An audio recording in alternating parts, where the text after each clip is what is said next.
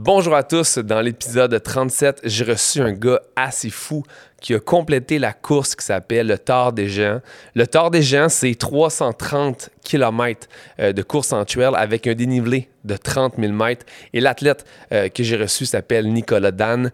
Nicolas, qui est euh, également représentant technique chez On Running, la compagnie de, de souliers et de vêtements de course. évidemment, c'est également un athlète d'endurance en course d'ultra trail. C'est un gars hyper impliqué dans la communauté euh, de course au Québec. C'est un gars qui vit pleinement de sa passion. J'ai bien hâte que vous écoutiez le, podcast. Et l'épisode d'aujourd'hui est encore une fois commandité par la compagnie NAC. NAC, c'est une compagnie québécoise qui fabrique des barres énergétiques, des gaufres. Ils ont même des poudres de protéines VG. Euh, leurs produits sont conçus pour les sportifs en plus d'être délicieux. Et les gars ont été assez généreux pour nous donner un code promo que vous pouvez utiliser dès maintenant sur nacbar.com, donc N-A-A-K-B-A-R.com. Le code promo, c'est voilà le podcast. Et vous allez avoir 20% de rabais sur votre première commande. Donc, de retour à Nicolas Dan, bienvenue à Voilà le podcast.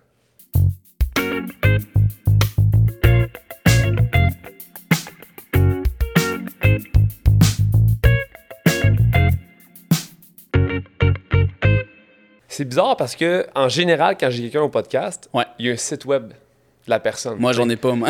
il y a quelque chose quelque part qui me donne des guidelines à savoir qui a fait telle, telle affaire, voici les chiffres. Puis des fois, il y a tellement de trucs que c'est quasiment décevant parce que je sais déjà beaucoup de choses sur la personne.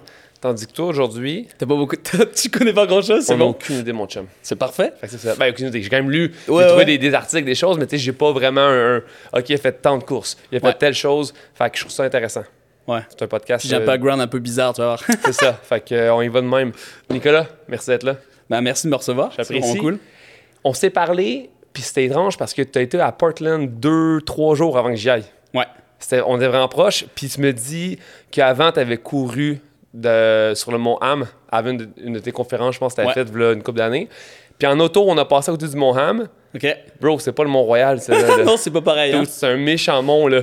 Quand tu as couru là-bas, tu t'es pas au sommet, là. T'es pas au sommet, mais en fait, en gros, euh, sur le mode, tu peux faire le tour qui s'appelle le Timberline. moi, j'ai dit ham, hein, je pense. c'est pas grave. Mais ça s'appelle le Timberline Trail.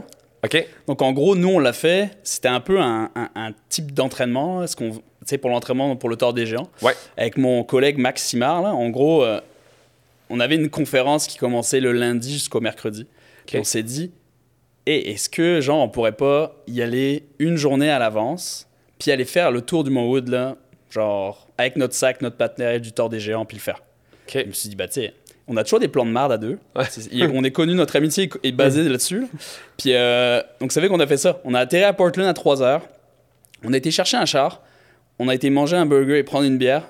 Et on est parti Wood. On a commencé ça à 21h. On a fini ça à 13h. On a fait ça overnight. À 13h le ah, lendemain. Tranquille.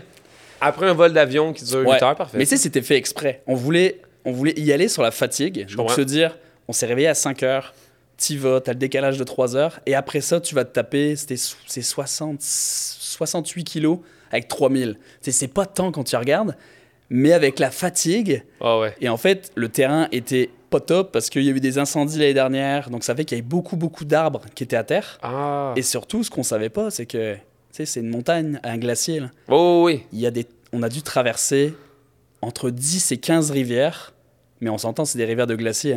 L'eau était à, je sais pas, à 0 ou moins 10. Là. tu sais, ça réveille à minuit là, quand tu es en plein. C'était quel mois que tu étais? Euh, Juillet. Ouais, début juillet.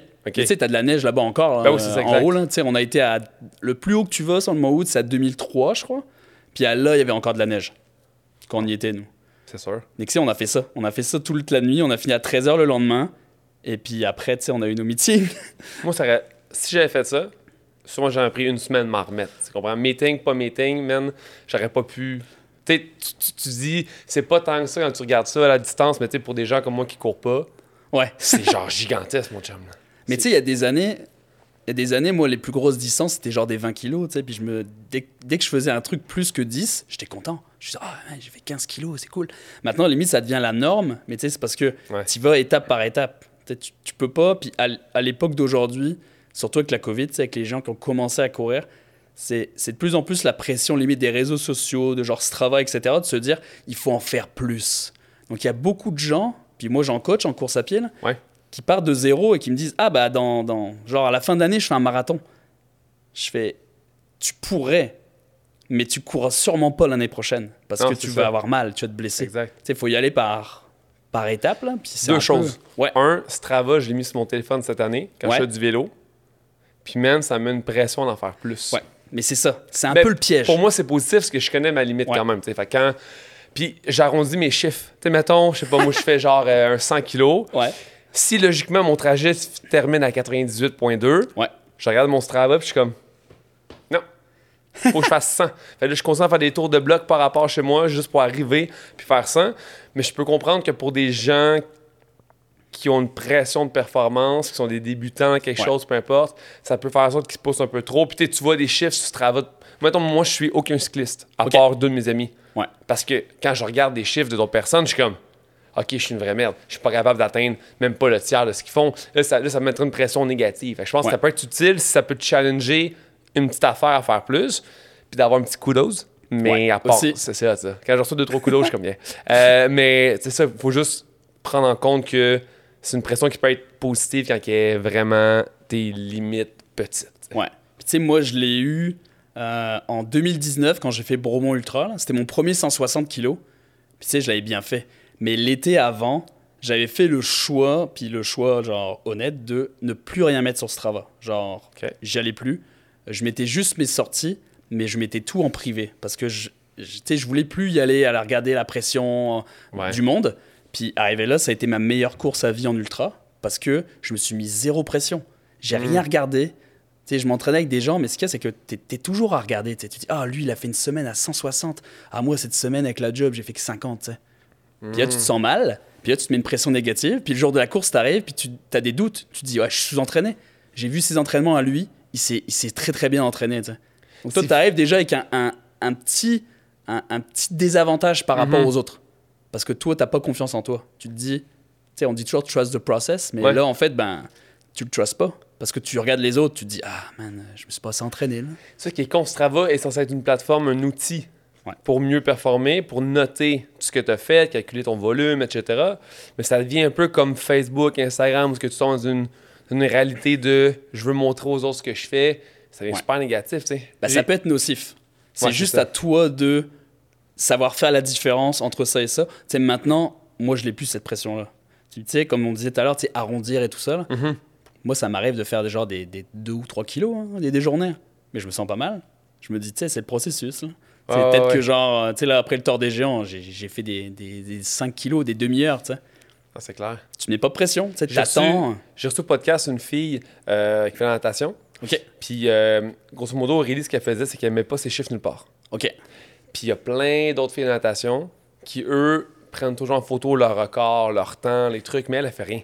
Mais elle, elle voit les chiffres des autres, tu sais. Ouais. Fait qu'elle peut avoir la, la motivation de pousser plus parce qu'elle a vu l'autre, mais elle arrive au jeu, puis il y a personne qui sait ce qu'elle fait. C'est ça. Aucune idée. Elle va être vraiment bonne, on n'a aucune idée. Mais tu sais, t'as plein de pros qui font ça. T'as Ouais. plein de pros entre elles qui les mettent pas, qui mettent zéro entraînement. Puis tu sais, t'arrives là, tu te dis, man, il- il- es-tu prêt? As-tu été blessé? Ou- Ouais, c'est ça. Mais tu sais, c'est chacun un peu son école, puis de savoir est-ce que je suis quelqu'un qui peut gérer la pression ou pas la gérer? Mais tu sais, c'est quand même con à notre niveau de se mettre de la pression. On reste amateur, tu sais, ça doit être du plaisir à la base. Ah ouais, Mais c'est tu sais, c'est c'est un peu la, le jeu vicieux des réseaux sociaux, je dirais. C'est que tu- on, on veut toujours se comparer ou se mettre au niveau des autres. Ouais, ouais. Alors que normalement, tu sais, il faut juste se focaliser sur soi-même. C'est c'est selon les sports qu'on fait. Tu sais, par exemple, l'ultra, la seule raison pour laquelle tu te mets sur la ligne de départ, c'est pour toi et c'est pour finir.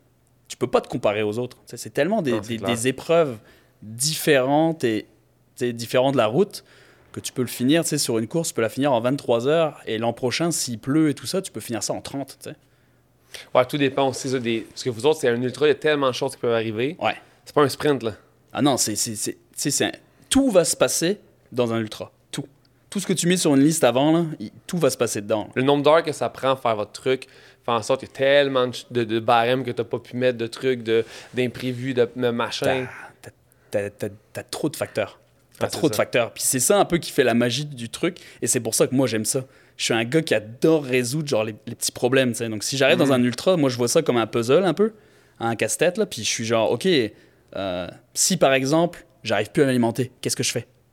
Puis là, tu rentres en mode, je résous le truc là. Ouais, ok, solution. je peux plus manger de solide. Qu'est-ce que je fais? Ah tiens, je vais sauter au liquide, on va voir si ça passe.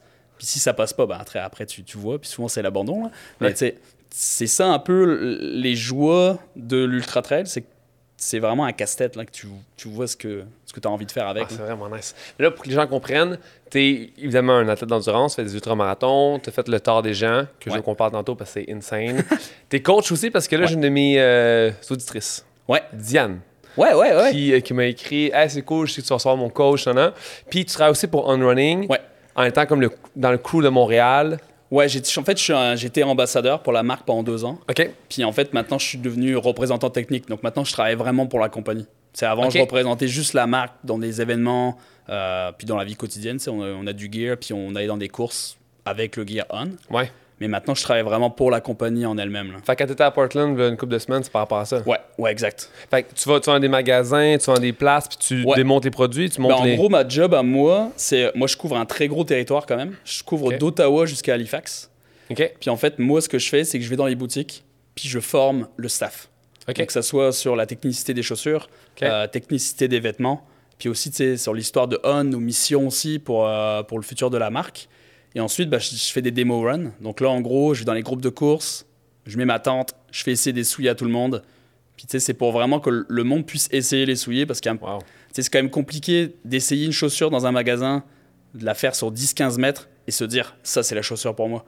Ouais. Donc moi, je préfère aller dans les clubs de course, la faire essayer, la personne, elle l'a en temps réel, elle l'utilise pendant, je sais pas, 5-10 km, elle revient, puis là, elle peut se faire un petit aperçu du soulier, tu sais. Ouais. Se dire, ok, C'est la bonne paire ou non. ou- exact, c'est taille, euh, fit, euh, pronation, pas pronation. Puis ensuite, euh, ouais, c'est ça, c'est ma job en général. Comment tu trouves un travail comme ça? Parce que vu comme ça, pour un coureur, Ouais. c'est c'est hot. là. Ce que tu me disais, Mike, t'es payé, aller dans des gyms, essayer des vêtements de- de- de- d'entraînement, puis tu montes ça. Moi, je serais comme, ben maintenant, tout de suite. Mais tu sais, ça, moi, je, moi j'adore la marque, je l'ai représenté Ouais. pendant deux ans, puis c'était toujours un peu dans le coin de ma tête. Puis mon meilleur chum, Max, qui est genre. qui était rep pour la marque, en fait, Ouais. lui, il a juste eu une promotion, puis le poste s'est ouvert, tu sais. Donc moi, je me suis juste jeté dessus parce que Ah. ça. Tu sais, moi, je suis un gars, puis c'est ça qui me manquait euh, quand j'étais dans les boutiques, là, c'est Ouais. le contact avec les gens. Parce que oui, je fais des compétitions, tout ça, mais j'aime bien genre être avec les gens, puis tu sais, parler, parler de courses, parler de chaussures, etc. Donc quand ce poste-là s'est ouvert, je me suis dit, hey, ça relie deux de mes passions, là. Ouais. le monde et, les, et le gear. Ah ouais, genre, c'est hot. puis tu sais, c'est une compagnie super hot, là, puis, puis je me suis dit, allez, on va, on va sauter sur l'occasion, puis tu sais, c'est- ça fait quatre mois maintenant que je travaille pour eux, puis tu sais, pour vrai, c'est c'est excellent, je- c'est fou, raide, man. Ouais, un vraiment content. cycliste que, jour au lendemain, il est habillé par euh, Map ou je sais pas trop, puis Ouais. là, man, n'importe qui Ouais. dirait, let's go tout ça, je suis prête, là. Ouais, c'est ça, tu sais. Je suis un peu comme le Père Noël, tu sais. euh, Je vais en boutique, puis tout le monde est toujours content de me voir. Ouais. Donc, tu sais, c'est cool, tu euh, tu parles de gear toute la journée. Moi, je me réveille le matin, là, j'ai jamais de me dire, ah, attends, aujourd'hui, j'ai pas envie d'aller travailler, là. Ouais. C'est toujours le fun. raide.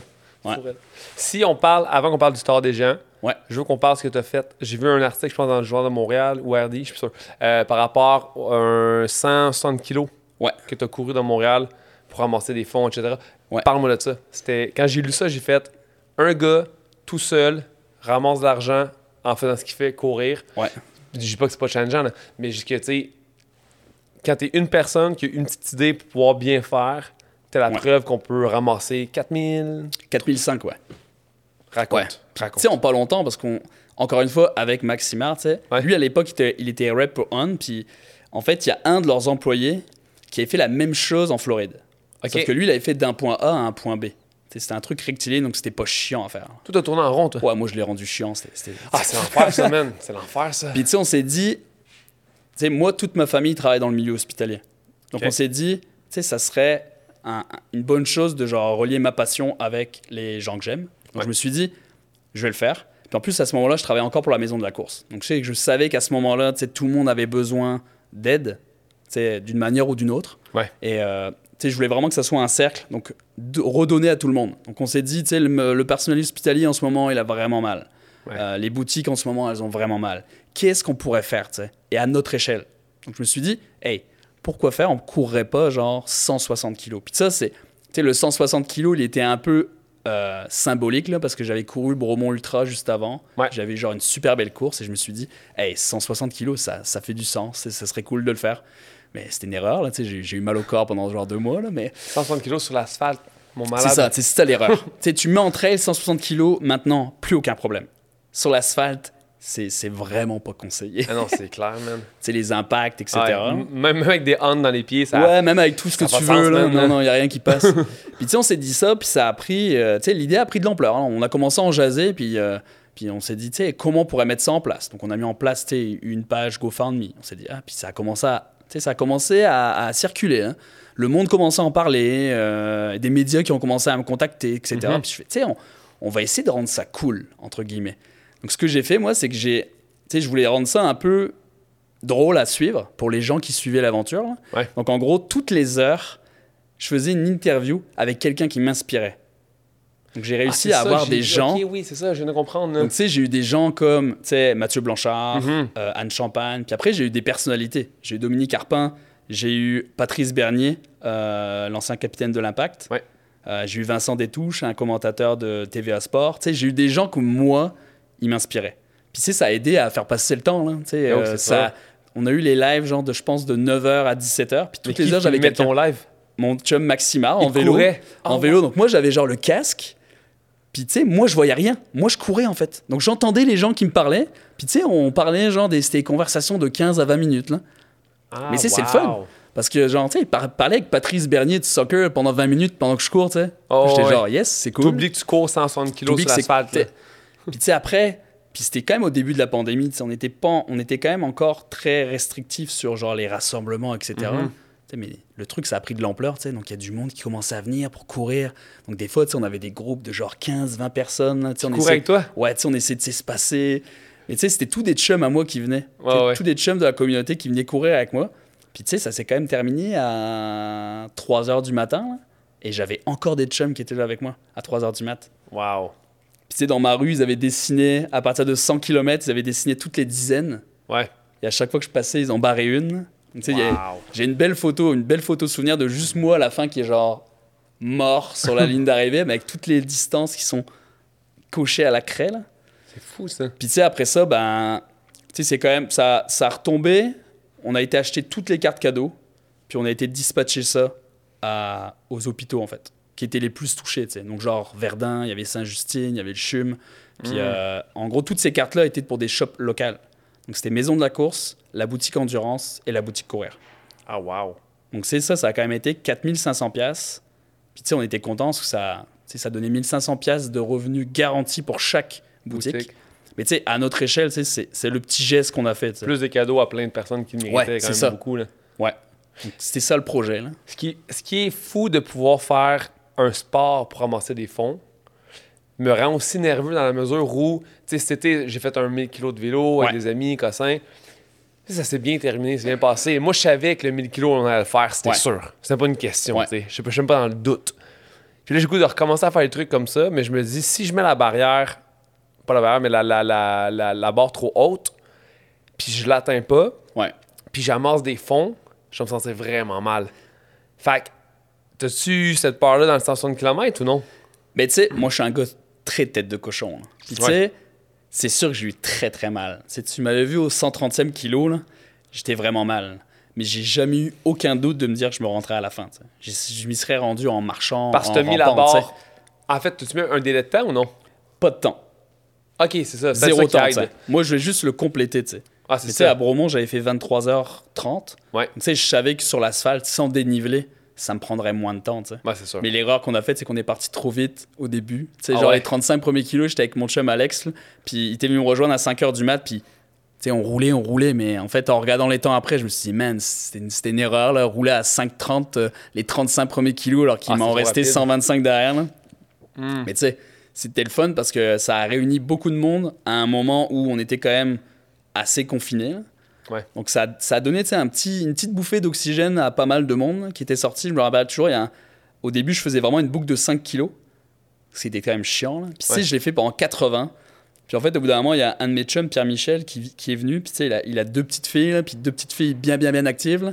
Puis il est venu courir avec nous, puis il m'a dit, tu sais que ça m'a fait du bien. Genre, c'est la première fois que je sors de mon quartier depuis le début de la pandémie. là. Puis avec, Mm. son, avec sa poussette, avec sa petite fille dedans. là. Mais tu sais, ça. Rien que ce moment-là, tu sais, ça, ça a donné beaucoup de sens à l'aventure. Ouais. Puis ensuite, après, tu sais, quand je recevais des messages de gens qui me disaient Hey, j'ai acheté mes souliers, euh, merci beaucoup, tu sais, je vais les mettre à la job à l'hôpital. Tu C'était Ah, des beaux moments, tu sais. C'est fou. Ouais. Qu'est-ce que d'autres euh, d'autres idées que tu aimerais faire qui pourraient être un truc vraiment bénéfique comme ça ou est-ce que tu redonnes à quelqu'un?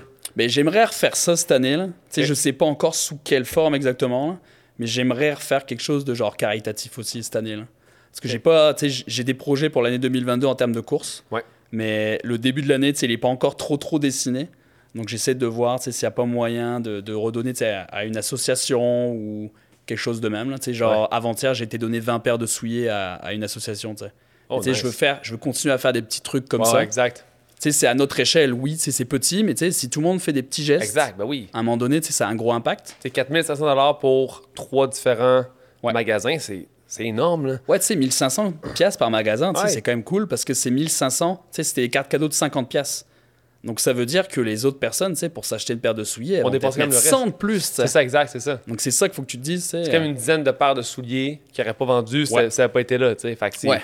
si tout le monde, si au moins une personne sur trois à Montréal faisait ce genre de truc-là, ah, ce serait fou, man. Ce serait T'aurais du monde qui courait 160 Ben kilos oui, dans constamment. les là. rues toutes les Je semaines. pense faire un truc de vélo comme ça cet été, mais je sais Ouais. pas quoi faire. Je sais pas. Il y a tellement de choses qui ont déjà été faites. Puis si tu fais une, une- une- une chose pas banale, mais juste normale, les gens n'ont pas autant le goût de donner. Puis on, on tellement. Ouais.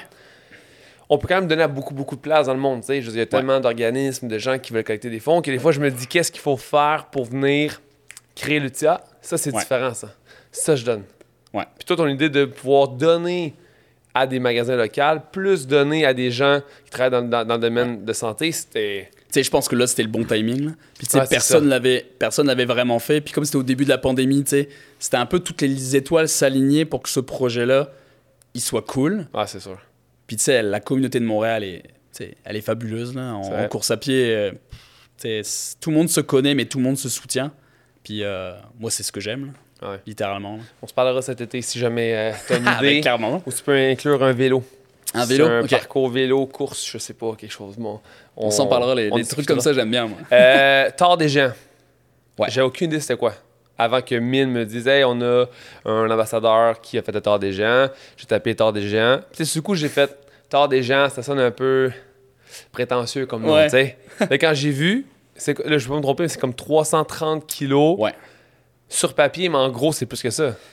Moi, à ma montre, là, mais tu sais, les montres, c'est jamais exact, exact. là, Ouais. mais tu sais, en général, les gens, ils avaient entre 350 et 380 sur leur montre. À cause que ça dépendait. petits... Ouais, c'est ça dépendait. Puis tu sais, souvent, quand tu t'arrêtes, ta montre s'arrête jamais vraiment. Au même moment, ouais, c'est ça, ça. continue de rouler un petit peu. Ouais. Mais c'est ça avec 30 000. 30 000. Ouais. Que- Qu'est-ce qui est plus euh, épeurant, le 30 000 de dénivelé ou la longueur? Moi, la longueur, ça me faisait pas peur. Parce que tu sais, je me suis dit, tu sais, t'as quand même 150 heures pour le finir. Mais c'est le dé- moi, c'était le dénivelé négatif qui me faisait OK, peur. il y a un maximum de temps avec lequel tu Ouais, peux t'as finir. 150 heures pour le finir. Wow. Mais c'est le dénivelé négatif qui me faisait peur. Parce que oui, tu- le 30 000 mètres de dénivelé positif, si tu t'entraînes adéquatement, là, pour être honnête, tu peux le faire. Puis tu sais, en montée, là, oui, c'est des montées qui sont longues.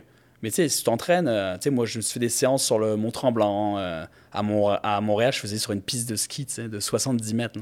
Ah, wow. up and down pendant deux heures et demie. là. Mais tu sais, si t'es adapté pour le faire, le D+, c'est pas- c'est- c'est c'est- c'est cool. Mais en fait, c'est le D- qui fait mal. Parce qu'au Québec, t'as aucun moyen de simuler cette chose-là. Parce que là, c'était des descentes de, je sais pas, 8 kilos, mais tu perdais 2000 mètres de dénivelé, tu sais. Tu peux pas faire ça. Puis c'est la descente qui fait mal, dans le Ah ouais, ah parce- ouais, ouais, ouais, ça niaise pas, là. C'est genre, allez. À cause de la flexion Ah du ouais, genou ouais. qui est trop intense, Bah, en gros, c'est c'est- c'est vra- vraiment la force excentrique, là. Tu descends genre comme ça. Ouais. C'est incroyable. Puis tu sais, les premières, elles font mal. là. Elles font vraiment mal. Parce que tu descends, puis tu te dis, hey man, si tu dois faire ça pendant, je sais pas, 140 heures, là, ça va Oh, être ouais. insane, ça va Sens-tu mal. la, la, la différence de, de, de, de hauteur d'altitude, mettons, ou non? Ben ça, au début, on- moi j'avais peur au départ. Quand je voyais euh, sur le papier, tu montais plusieurs fois à 3000. Puis tu sais, au Québec, Le maximum que tu peux avoir, c'est genre 1000. Ouais, On c'est s'est ça. dit, tu sais, qu'est-ce qu'on pourrait nord, faire? nord du Québec, je pense tu vas dans le coin Ouais. de Coudjouac, tout ça, il y a peut-être plus que ça. Là. Mais tu sais, ici, c'est genre Jacques Cartier ou autre chose. Puis tu sais, moi, j'ai pas eu la chance d'aller sur le Jacques Cartier. Tu sais, le truc où je me suis entraîné le plus en altitude, c'était le Mont Tremblant. Tu sais, C'est 900 mètres. Ah ouais. C'est rien. Jean Cassé, c'est loin aussi. Tu fais 3 heures de route pour aller jusqu'à Ouais. t'entraîner. Ça, ça fait pas de sens. hein. Bah non, ça fait pas de sens. là. Donc, c'est nous, ce qu'on a fait, c'est qu'on l'a joué safe. Tu sais, On s'est entraîné au Québec bien, bien. Mais quand on arrivé en Italie, on arrivé 10 jours avant. Ok. Puis en fait, on a été dormir en altitude. On a loué, euh, ça s'appelait le refuge Torino. C'est en- vraiment entre la France et l'Italie. Tu as le tunnel du Mont Blanc. C'est là, littéralement. Donc en gros, on était dormir là. C'était à 3005. Pour t'acclimater un peu à l'altitude, Ouais. justement. Mais tu sais, c'est parce que tout le monde nous disait, tu sais, vous allez avoir, si tu le fais pas, ça peut, ça peut avoir un gros, gros impact sur ta course. Tu sais, si tu fais genre le mal des montagnes, c'est c'est mort. Tu vas pas. Puis tu sais, il y a un gars, un, un Québécois qui a fait le Tour des Glaciers, qui est 450 km. Ouais. Genre n'importe quoi. là. Puis lui, il a arrêté parce que il a eu ça. Il a eu le mal des montagnes. Wow. Donc, c'est, il faut faire attention. Donc, nous, on s'est dit, OK, qu'est-ce qu'on pourrait faire qui pourrait nous aider? Donc, les journées avant, dix jours avant, on est arrivé, on a fait du vélo de montagne, on a fait deux, trois randonnées, tu sais, pour essayer de faire un peu euh, une réaction sur le corps, là, pour voir Mhm. les globules, etc. Puis après, on s'est dit, OK, cinq jours avant la course, on va aller dormir trois nuits en altitude. On a été trois jours au refuge Torino. Puis, tu sais, la première nuit, c'est super intense. T'as l'impression que ta tête, ça se resserre comme un étau. Puis tu sais, tu dors pas. Moi, la première nuit, horrible. Vraiment horrible. Mais tu sais, les jours d'après, ce qu'on faisait, en fait, en gros, c'est on se levait à 6 heures, on allait déjeuner, on revenait, on faisait la sieste. On faisait notre journée, on refaisait la sieste. Parce que l'altitude, ça te donne envie de dormir en plus. Ouais, ouais. Ton corps est en train de s'adapter. Il a dit, wow, wow, wow, c'est quoi ce changement que tu me fais là? Puis en gros, ben, il s'adapte vraiment bien. Et après, tu redescends. Puis tu sais, Courmayeur, c'était quand même à 1300 d'altitude. Donc tu descends pas à zéro, ce qui est bien. Puis moi, j'ai eu zéro mal de tête pendant toute la course. Alors que les gens qui l'ont pas fait, c'est soit ils ont abandonné, soit ils ont eu genre les 24, 48 premières heures où c'était pas vraiment agréable. Courir plus que 300 kilos avec un mal de tête, man, ça fait aucun sens. Ah ouais, tu sais, mais il y en a qui l'ont fait. tu sais. Moi, j'ai couru avec un gars euh, sais, pendant genre un bon 20 heures. Puis il m'a dit, fait, moi, les 48 premières heures, là, il fait, fait j'aurais eu besoin de genre naproxène hein, parce que j'étais genre euh, à la limite de j'arrête, euh, Ah nausée, ouais. vomi, etc. là. Mais tu sais, c'est parce que faut te donner les moyens de réussir aussi. là. Ouais. Puis tu sais, moi, je trouve que je voulais pas avoir un aussi gros investissement d'entraînement financier pour y aller pour m'arrêter parce que j'ai pas fait mes devoirs. Là. Puis tu sais, faire ses devoirs, c'était aller en altitude un peu. Ça nous a coûté 200 dollars pour trois nuits. Ouais. C'est rien par n'importe à... quelle sensation que tu fais d'un mont, faut que tu t'acclimates avant, tu sais. Ben, pour ce genre de course-là, c'est sûr. Ouais. Pour vrai, moi, je, à chaque fois qu'il y a quelqu'un qui me le dit, ah, je voudrais faire le tort, qu'est-ce que ça prend? Ben, ça prend d'aller en altitude. Là. Genre, si tu peux pas le faire avant, genre les mois avant, vas-y littéralement quelques jours avant. Si, disons que tu vas quelques mois avant, penses-tu que si tu y retournes pas quelques jours avant, ça, ça donne le, le positif quand même? Je pense pas. Faut, faut que tu y ailles quelques jours avant Ouais, aussi. c'est ça. Ouais, ouais, t'es obligé. ça, ça, ça finit par se dissiper. c'est Ouais, ça se dissipe. Ouais. C'est ça. Mais en gros, il y a des écoles de se dire, OK, il faut que tu arrives 10 jours avant et que tu t'acclimates, ou alors Ouais. tu arrives juste la veille. Juste la veille de la course, Ah ouais? tu l'as fait, puis en fait, ton corps, il a juste pas le temps de se dire, ah, hein, il- il- ça, ça se passe. Il y a plein d'études comme ça qui disent ça, qui disent, soit tu arrives très Ah ouais, longtemps c'est avant et bête. tu t'adaptes, soit tu arrives directement, puis tu l'as fait. Mais toi, t'as couru en 140 heures, non? Ouais, Mais ça, c'est comme 5 jours, genre? ouais, Fait que, même si ça arrive 24 heures avant, là, ouais. t'as quand même 5 jours à courir. Sûrement, ça va t'affecter éventuellement. Je pense que ça va t'affecter, mais c'est parce que les 24 premières, 40 48 premières, on va dire, là, tu Ouais. passes vraiment les plus gros sommets. À la fin, t'es plus trop à 3000. Ah, ok, c'est ça. Ouais. Mais les 24, tu sais, les 48, tu sais, les premiers, on va dire. Les premiers 100 kilos du Thor, ils sont vraiment, vraiment intenses parce que tu prends 7000 mètres de dénivelé sur 100 kilos. Qui est genre vraiment, vraiment. C'est énorme. Ouais, ouais, c'est énorme. Puis pour vrai, ce qui, la tactique qu'il y avait, c'est que c'était par base de vie. Donc en gros, avant, tu pouvais dormir dans tous les refuges. Ok. Les refuges, t'en as tous les 5-10 kilos. Mais Covid dit, vous ne dormez pas dans les refuges. Vous ne dormirez que dans les bases de vie. Et les bases de vie, elles étaient tous les 50-60 kilos. Oh, Mais ce qu'il y a, c'est qu'un 50-60 kilos avec 5000 mètres de dénivelé, ça peut te prendre 20 heures à faire, tu sais. Donc ça fait que certains endroits, tu Wow. pouvais pas dormir pendant 20 heures. Donc ça, ça a compliqué la tâche de beaucoup de monde. Puis tu te trompes, là. Si tu croises un refuge, tu te dis, ah, m'attendre à l'autre. Puis finalement, ah, j'aurais dû dormir au premier, t'en as pour 20 heures avant. Cette année, c'était ça. Le gens, les gens se disaient, OK, on peut pas dormir dans les refuges, donc il faut mettre la stratégie en place pour qu'on dorme aux bases de vie seulement. Ouais. Puis tu sais, ça, c'était. Mettons bien fatigué, là. Ouais. Peux-tu dormir? euh, Tu peux dormir dans la trail. Mais tu sais, Ok. on s'entend, là, ça dépend où tu dors. hein. Si tu dors pas à 2000, là, à 2000, il fait fret. Donc, Ouais, euh, tu fais attention aussi, là. Moi, j'ai pas trop pris de, de sieste dans la trail. Alors que d'habitude, j'aime ça, à entraînement à Mont-Tremblant, on dort dans la trail euh, 10 minutes, c'est parfait. Là-bas, je l'ai pas trop fait. Mais tu sais, dormir tous les, euh, tous les 20-24 heures, là, ça, ça fait mal. Puis tu sais, moi, j'ai Oui. dormi 6 heures en 6 jours. Ça a été... T'as dormi une heure par Ouais. jour, mettons, total. Ouais, total. Mais c'est, c'est. Il y en a qui ont dormi 10 minutes ou 20 minutes hein, dans la course. Moi, je connais un gars, il a dormi une demi-heure. En cinq jours. Ouais, en 5 jours. Mais tu sais, c'était genre. Tu pratiques-tu à ça, mettons? Non. Parce que, là, peut-être un mois, j'ai fait un 30 heures de vélo. Ouais. OK? J'ai dormi peut-être. J'ai essayé de dormir quasiment deux heures, mais tout brisé, ça marchait pas. Ouais, tellement ouais, mal partout, j'arrivais pas à dormir. Comme, tu sais, c'est comme un genre de gros hangover où ce que t'es comme, je veux dormir, je suis brûlé, là. T'es tellement tout pété que t'arrives pas à dormir, j'étais pareil. Genre, tu mes épaules, mes tout, tout me faisait mal. Puis je me disais, est-ce que j'aurais dû me pratiquer à faire du sport sans dormir quelques semaines avant pour voir, OK, quand, mettons, je suis rendu à 20 heures, 30 heures sans dormir, est-ce que je peux encore faire du vélo? Ouais. Est-ce que tu as fait ce genre de truc-là? Pour Mais ce que- mais ce qu'il y a, c'est que tu le torse est tellement gros que tu peux pas forcément t'entraîner à ça. Mais tu sais, j'ai fait des courses. tu sais, Genre, je fais Québec Mégatrail, ça a duré 19 heures, tu sais. OK. Donc, tu sais, j'ai pas, j'ai pas Mais dormi dedans, là. Mais c'est quand même 5 fois moins Ouais. que ce que tu as fait. Fait Mais tu peux pas, genre, s'entraîner pour le sommet pour un aussi gros truc.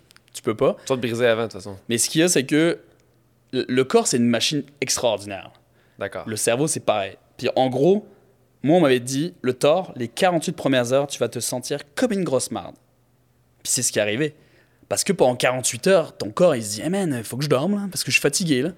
Puis en fait, à partir d'un moment, ton corps, il se dit, ah, ok, donc on fait ça. C'est ça qu'on fait, là. On court, on dort pas. D'accord. Donc en fait, il fait ça, il s'adapte. Il se dit, ok, on fait ça, bah voilà, on dormira quand on dormira. Puis dès que je dormais, si je dormais une heure, je dormais comme ça. Je posais ma tête, clac, terminé. Au revoir. Ah, mais c'est sûr, t'as pas dormi depuis 48 heures, tu comprends je Mais tu sais, c'est fou parce que le corps, tu sais, il y a des fois, j'ai pas, tu sais, vers la fin, là, je pense que j'ai pas dormi pendant les dernières 24 heures, tu sais. On s'entend, ça faisait 115 heures que je courais. Mais les dernières 24 heures, tu sais, j'a- j'ai pas été fatigué, tu sais. J'avais mal, oui, j'avais mal, c'est sûr. Mais j'étais pas fatigué. Donc, tu sais, quand je suis arrivé, c'est l'histoire drôle. Je finis la course, je suis rentré à l'hôtel, j'ai pris ma douche et je suis allé déjeuner en bas avant d'aller dormir. Wow. j'ai pris le temps de descendre, d'aller manger avec tous les Québécois le petit déjeuner, et après de me dire, bon bah tu sais, là je vais aller dormir. Tu te disais, il faut que j'aille dormir parce que c'était pas Ouais. si. Mais tu sais, je suis allé dormir, mais ça a été... Tu sais, ça a été comme si c'était un coma, là, tu sais. J'ai dormi pendant 4 heures, et en fait, quand je me suis réveillé, parce que j'ai fait exprès de mettre mon réveil à midi, pour me dire, faut que je garde une, une- une constance dans mes repas, tu sais. Faut pas que je sois décalé. Tu sais, Faut pas que je me réveille à 17h à me dire, ah man, j'ai j'ai pas mangé ce midi. Ouais. Puis t'as tellement un déficit calorique qu'il faut, que- faut que tu t'engraisses, limite, là. Ça, c'est mon autre question, là. Ouais. Ben, en fait, j'ai trois questions. Un, tantôt, tu as parlé de euh, sacrifice financier et euh, d'entraînement. Ouais. Je vous conviens là-dessus. Mais là, ma question, c'est tu perds du poids? C'est ça qui a été incroyable là-dessus, c'est que je finis la course, sais, j'avais maigri, là. Tu sais, moi je le voyais, tu sais, physiquement, là, euh, tu sais, je suis pas un coureur atypique, là, je suis pas genre euh, six-pack très fin. Mais t'es quand même musclé comme j'ai. je- Ouais, mais tu sais, genre, j'ai- moi j'ai je veux tes cuisses. sais. Je veux Ouais. tes cuisses une fois, je vais. Ah, les cuisses, ouais, c'est c'est Bonne ouais. cuisse pour un ultra. En général, euh, plus petit. Mais je fais beaucoup de Zwift, c'est pour ça. Ah, ok, c'est ça, ouais. Mais tu sais, je pensais que j'allais maigrir beaucoup en poids. Ouais. Mais tu sais, en me regardant, je faisais, man, j'ai au moins perdu. Puis moi, on m'avait dit, tu verras, le tort, tu peux perdre entre 5 et 8 kilos. Je fais, ah, ok. Eh! Ouais. Donc, tu sais, moi, je fais ça. Je me regarde, je suis, bah, c'est sûr, que j'ai perdu ça, là, tu sais, 5-8 kilos, facile. Donc, tu sais, oui, j'ai mangé un petit peu les trois jours après. Mais quand je suis rentré au Canada, là, je me suis pesé un kilo en moins. Un kilo. Huh. Alors que j'avais des mollets de poulet.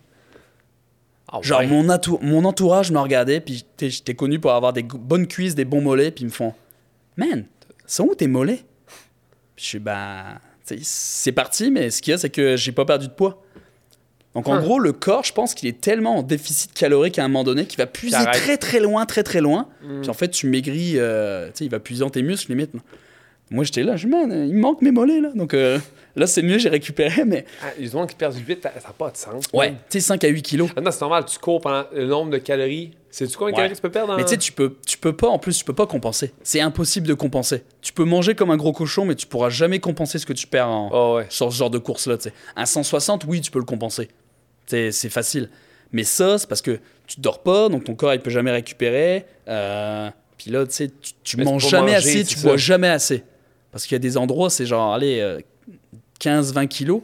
Mais tu sais, ça va prendre peut-être 6 heures à faire. Là. Si t'as deux flasques, là, euh, ça va vite. Hein.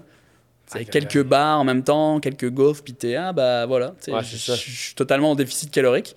Puis ça fait que, tu sais, ouais, j'avais été étonné. Je, bah, ok, euh, j'ai pas perdu de poids. Moi, j'y allais pour euh, retrouver un six-pack.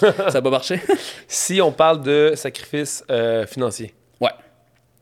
Ouais. Parce que quand tu vas là, là t'es pas payé. Non.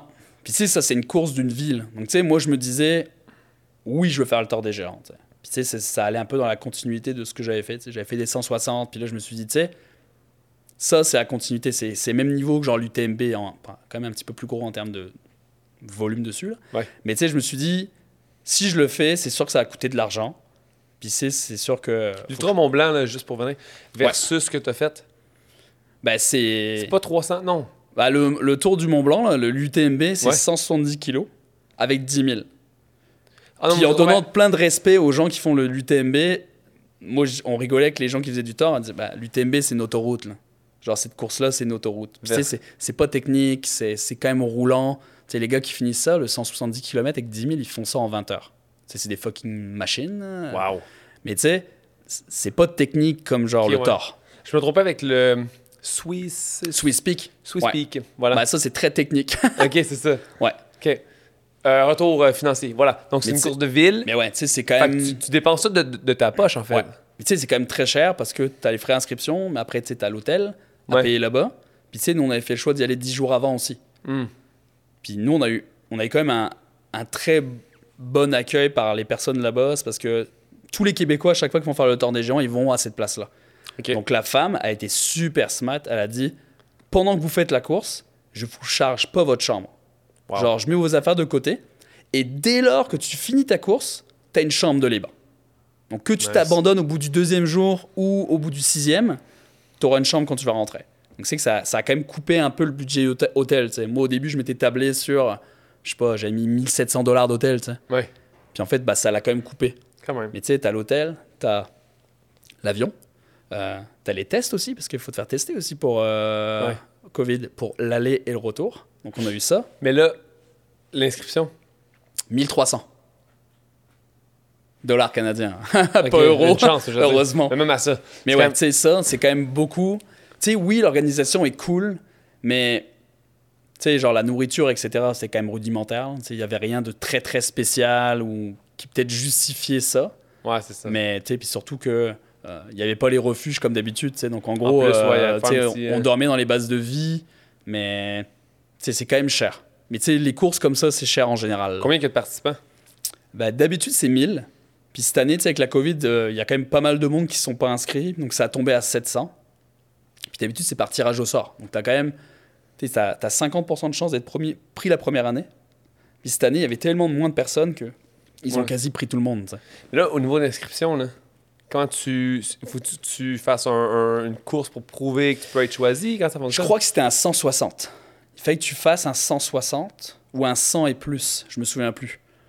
Mais ouais, tu devais prouver que tu avais déjà fait une course avant, qui, qui soit dans Ouais. ces, dans ces Mais que top ranges 3 là. ou même pas ou ça prend l'importance? Non, même pas.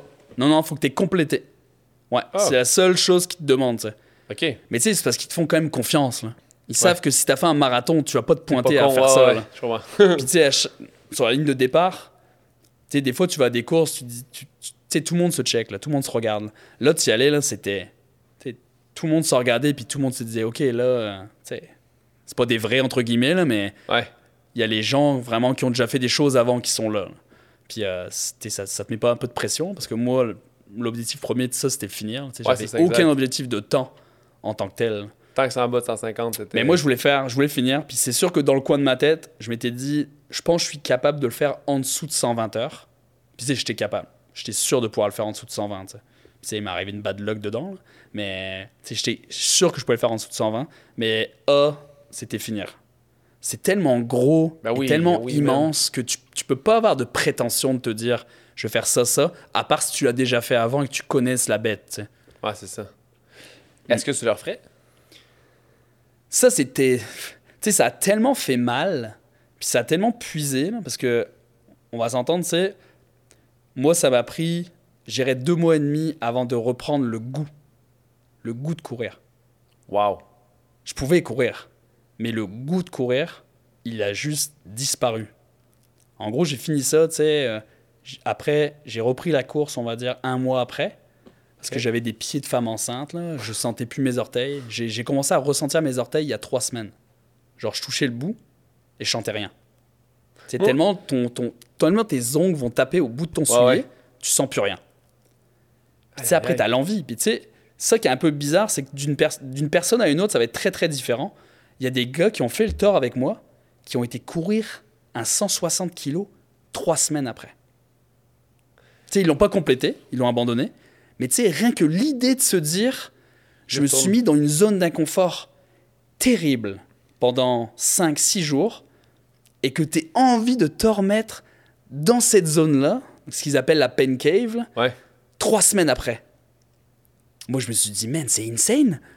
Moi, je suis même pas, j'ai même pas envie de mettre ta paire de souliers. Là. Moi, je suis allé à cet événement-là en plus à Bromont. Puis tu sais, je- les gars me parlaient, puis je faisais, ouais, tu sais, j'ai pas envie de courir. là. J'étais inscrit en plus. Hein. Ah ouais? Mais tu sais, j'étais inscrit, c'était un dossard qui était reporté d'il y a deux ans. Ouais. Mais tu sais, je l'aurais jamais fait. Dès lors que on m'a dit, t'es inscrit au Tour des Géants, euh, j'avais contacté le gars de Bromont, j'avais dit, euh, est-ce qu'on peut mettre mon inscription à 2022 Parce qu'il n'y a aucune chance que moi, trois semaines après ça, euh, je vienne là. C'est impossible. Ah, t'as perdu le goût de courir, c'est drôle Ouais. ça. C'est pas drôle, mais. Mais tu sais, moi, on me l'avait dit. On m'a dit, tu verras, ça va te drainer. Puis moi, en général, même après un 160, pendant 2-3 semaines, tu sais, je vais être genre off. là. Genre, moi, la course à pied, c'est au quotidien, tu sais, que ce soit les articles, les podcasts, les, les vidéos, etc. Puis souvent, après une grosse course, je shut down. Je dis, tu sais, là, l'entraînement que tu as eu, etc., ça, ouais. ça apaise psychologiquement aussi. là. Donc tu te dis, ah, bah, tu sais, je vais l'enlever un peu de mon quotidien. Et après le tort, ça a été. euh, c'est ça qui est un peu difficile, c'est parce que je travaille dans la course à pied. Ouais, t'as pas le choix, toi, là. Donc tu es là, tu te dis, ok, euh, je suis off en course, mais c'est ma job. Là. Donc tu sais, la chance que j'ai, c'est que j'ai réussi à faire, tu sais, à tracer une limite, à être genre très très enthousiaste sur ma job. Mais le goût de la course, ça. Tu sais, je courais des demi-heures, au bout de 10 minutes, j'étais tanné. J'étais Ah genre, ouais. bon, j'arrête. Mais tu sais, je finissais quand même ma demi-heure parce que je me disais, allez, pour ton bien-être, Ouais, faut que tu le fasses parce qu'il faut que tu sois actif quand même. Puis... Mais juste l'envie, c'était mort. Puis là, je suis rentré en France dans ma famille. Puis là, j'ai recouru un peu avec mon frère, etc. Puis là, ça a repris, tu sais. Puis je suis revenu ici. Puis là, ça a commencé à reprendre. Puis là, je commence à me dire, tu sais, à commencer à regarder à 2022, à me dire, OK, cette course-là, cette course-là, mon entraînement, ça va être comme ça, comme ça. Est-ce qu'en deux mois et demi, t'as perdu des gains? Est-ce que que t'as- t'as vu ta ta performance diminuer parce que pris autant de pauses ou non? Mais tu sais, je le sens parce que j'ai un peu. Ben, on s'entend. Tu es tellement actif que dès que tu n'es plus actif, tu continues de manger pareil. Puis tu sais, en ultra, on mange beaucoup. Là. Puis tu sais, moi, je suis un bon mangeur. Donc, sais, oui, j'ai pris quelques kilos en plus. là. Donc, tu sais, quand je cours, ben, Ouais, je le sens un peu. Là. tu portes un peu plus de, de Mais tu sais, je me dis que ça va se perdre super facilement. Puis tu sais, je préférais. tu sais, c- ça fait quand même du bien mentalement, tu sais Ouais. de genre profiter un peu, de ne pas se dire ah demain faut que je fasse genre une heure, ah demain faut que je fasse des intervalles. Là, tu sais, je me laissais un peu aller, puis ça, ça permettait un peu de reconnecter avec d'autres sphères de ma vie que genre avec l'entraînement tu es, tellement mindé que des fois tu peux un peu délaisser certaines choses, donc tu te dis là on va reconnecter dessus. Moi ça m'a permis de, de bien mettre des objectifs de job, tu sais, Mm. à me dire euh, me lever le matin puis de pas aller m'entraîner, tu sais, ça ça me donne une heure de plus à faire d'autres choses. Donc ça, que ça soit écouter des podcasts, à lire ou euh, à organiser plein d'autres choses, ça, ça donne de, de l'espace. Ah, c'est clair. Si on parle du sacrifice ou du moins du- de l'entraînement face à ça, Ouais. quand est-ce que tu t'es inscrit versus le temps? Comme, que- Ma question n'est pas claire. Combien Non, de temps que ça a pris entre l'inscription et la course? L'inscription, c'était janvier et la course, c'est septembre. Ça te laisse un énorme, Ah, quand même. un énorme bloc parce que c'est c'est quand même dur de se dire je m'entraîne pour une course en septembre alors qu'on est en janvier. Puis tu sais, tout le monde va se dire, ah bah non, tu sais, en entraînement, souvent c'est en bloc, tu sais, c'est des blocs courts, c'est des blocs de, Mhm. allez, de 12 à 16 semaines. Tu sais, pour les personnes qui font des marathons de route, souvent c'est ça. 12, 16 semaines, c'est un, un bon bloc. Là. Sauf que là, c'est 8 mois, tu sais. Donc c'est là de se dire, ok, comment je modèle Beaucoup plus qu'un marathon. Fait que Ouais. logiquement, c'est normal que la programmation soit vraiment, vraiment plus étalée sur plusieurs mois que versus. Ouais, un- exact. Mais tu sais, tu modélises ta saison en tant que telle. Tu dis, OK, euh, pour un objectif A, il me faut un B et un C. Ouais. Puis les B et les C, ils- ils- ça pose des jalons pour ton objectif A. Donc tu sais, moi, je m'étais dit, OK, qu'est-ce que je fais qui vont pouvoir aider à, ce que, à, à arriver à ce cheminement-là? Puis moi, j'avais posé la Gaspésia 100 kg et le QMT 110 kg. Ouais. En mode vraiment entraînement, entraînement. C'est genre le Gaspésia, ça s'est ça s'est décidé quand même un mois à l'avance que j'allais y aller. Mais tu sais, ça a été le 100 kg, puis ça s'est super bien passé dans la performance. J'ai fini troisième, là, Mais as-tu poussé beaucoup ou t'as quand même Non. trop poussé Voilà. parce que j'ai eu encore une bad luck, puis tu sais, c'est encore les lois de l'ultra. Après 30 kg, j'avais vraiment des mauvaises sensations. Genre, j'avais pas de jambes, euh, jambes lourdes, il faisait humide, genre, ah, pas trop. Puis après ça, je pouvais plus manger de solide. Donc, zéro. Donc, genre, plus de barres, plus de. euh, de je m'étais fait des, petits- des petits wraps au, au beurre de peanut. Ça, ça passait plus. Donc, tu sais, tu passes en mode, ok, qu'est-ce que je fais ou- là? Ouais, mal au cœur, tu sais, j'étais genre, j'avais juste pas envie. Genre, le wrap de de peanut, je me souviens trouvé toujours. Je le mets à ma bouche, je le jette dans la nature. J'ai genre même, même pas envie de le mettre dans ma bouche. Juste le contact de me dire, ah non, pas envie. En gros, ce que j'ai fait après, c'est que j'ai marché au melon d'eau et au coke et aux oranges pendant 70 kilos. Tu sais, ça a marché. Mais Ouais. tu sais, c'est parce qu'il faut que tu te connaisses. Tu sais, moi, je savais que si je commençais le coke, ça allait aller, tu sais. Mais j'étais genre, ah man. Mais tu sais, la course en tant que telle, je finis la course bien, le lendemain, pas mal aux jambes. Donc je fais, ok, déjà ça, c'est un bon, c'est un bon range. Si tu te lèves et que t'as pas mal aux jambes, tu sais, tu sens que c'est un peu raqué, mais que tu puisses genre te dire, ah, je peux aller courir une heure si je veux. Ça, c'est bon. Quand même. Puis après, il y a eu QMT. Puis ça, QM, Québec Megatrail, je m'étais vraiment dit, je vais y aller en mode vraiment entraînement, entraînement.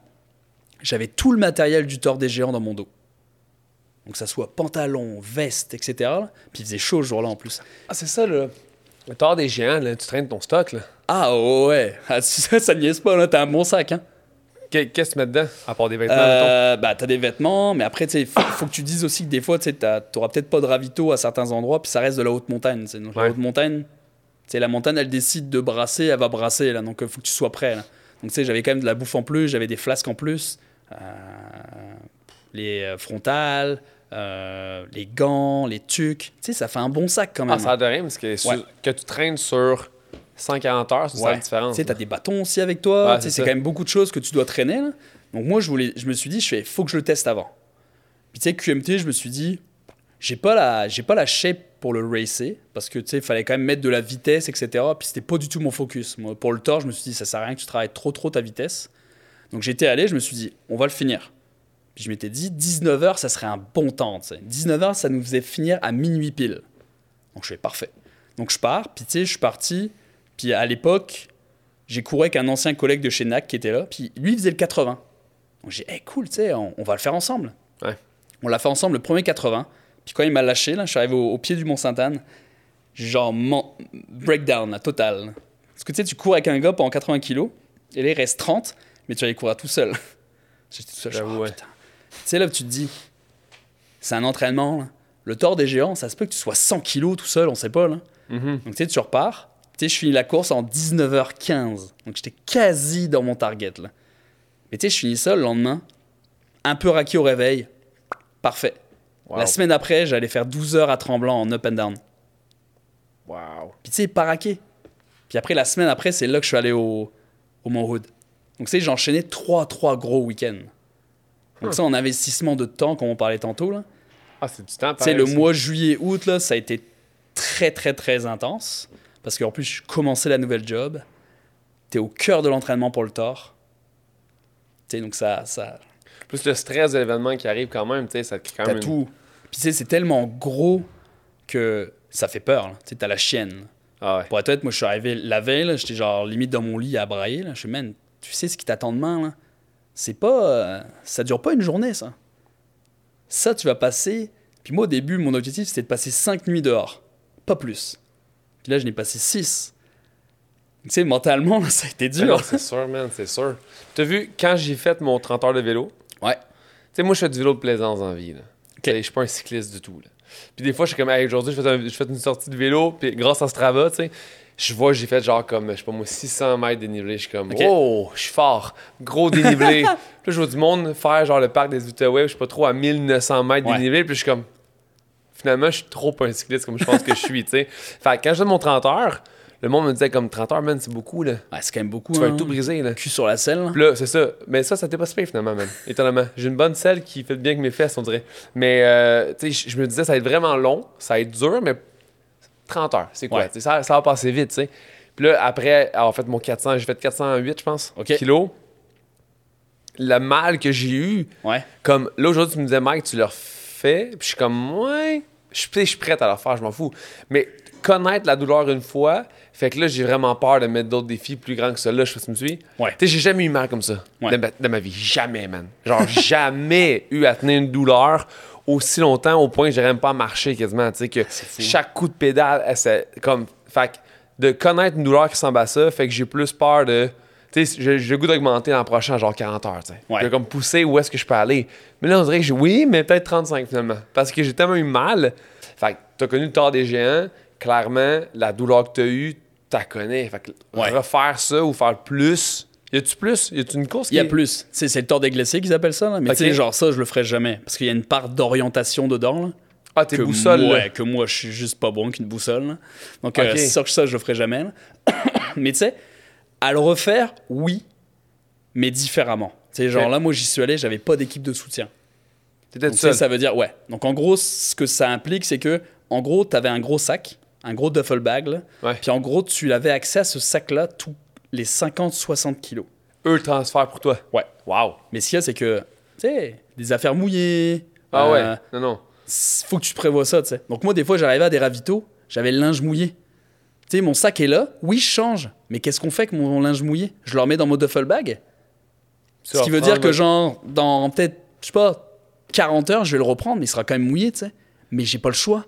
Puis quand t'as une équipe avec toi, ils peuvent. Bah ouais, tu sais, ils peuvent prendre mon sac, ils peuvent aller euh, tu sécher mes affaires, ils, ils peuvent recharger mes frontales, recharger mon sel. Là, c'est juste moi, tu sais. En gros, je prends mon sac, j'arrive décollissé au truc au bout de 150 heures. T'es obligé d'arriver, d'aller chercher ton sac, prendre tes affaires, nanana, aller prendre ta douche, tout ça. Alors que si t'as une équipe de soutien, tu peux arriver, tu peux avoir tout prêt. Ah, Genre, tiens mon chéri, euh, prends euh, ton, ton linge de douche, va te doucher, moi je te prépare tes affaires, t'arrives, clac, clac, clac, tu te changes, t'es parti. Mais ça, c'est par choix que t'as fait ça? Ou parce que t'as pas le choix? J'avais pas le choix, tu sais. Donc moi, j'étais genre, ok, euh, donc à refaire, clairement ça. Donc tu sais, les gars qui me demandent, là, je dis, ok, équipe de soutien et altitude. Après, le reste, tu, peux t'entraîner comme tu veux, tu vas réussir, mais faut une équipe de soutien ouais, et il clair. faut un truc en altitude.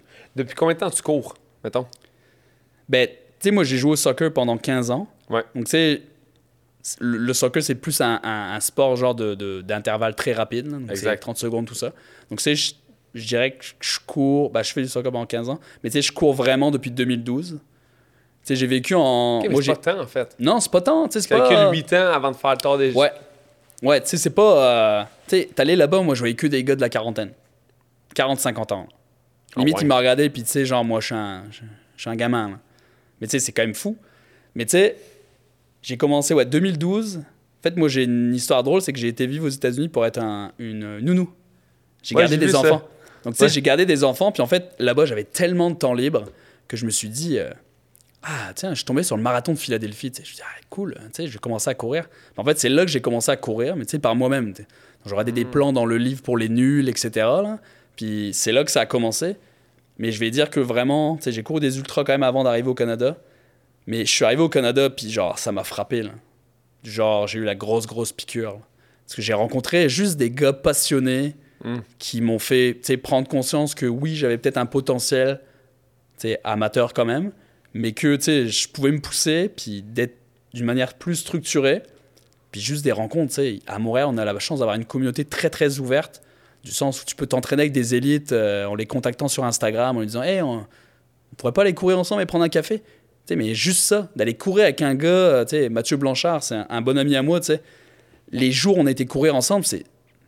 Tu, tu bois sa connaissance, tu sais. Ouais, ouais, parle de clair. course, tu te dis, man, Moi aussi, je veux faire des trucs comme ça. Ah, c'est un privilège. euh. C'est- un privilège. Tu sais, en France, ça m'aurait pas arrivé, des trucs comme ça. Ouais. La, la- la communauté est, trop élargie. Alors qu'à Montréal, je trouve que c'est une grosse ville, mais qui agit comme une petite.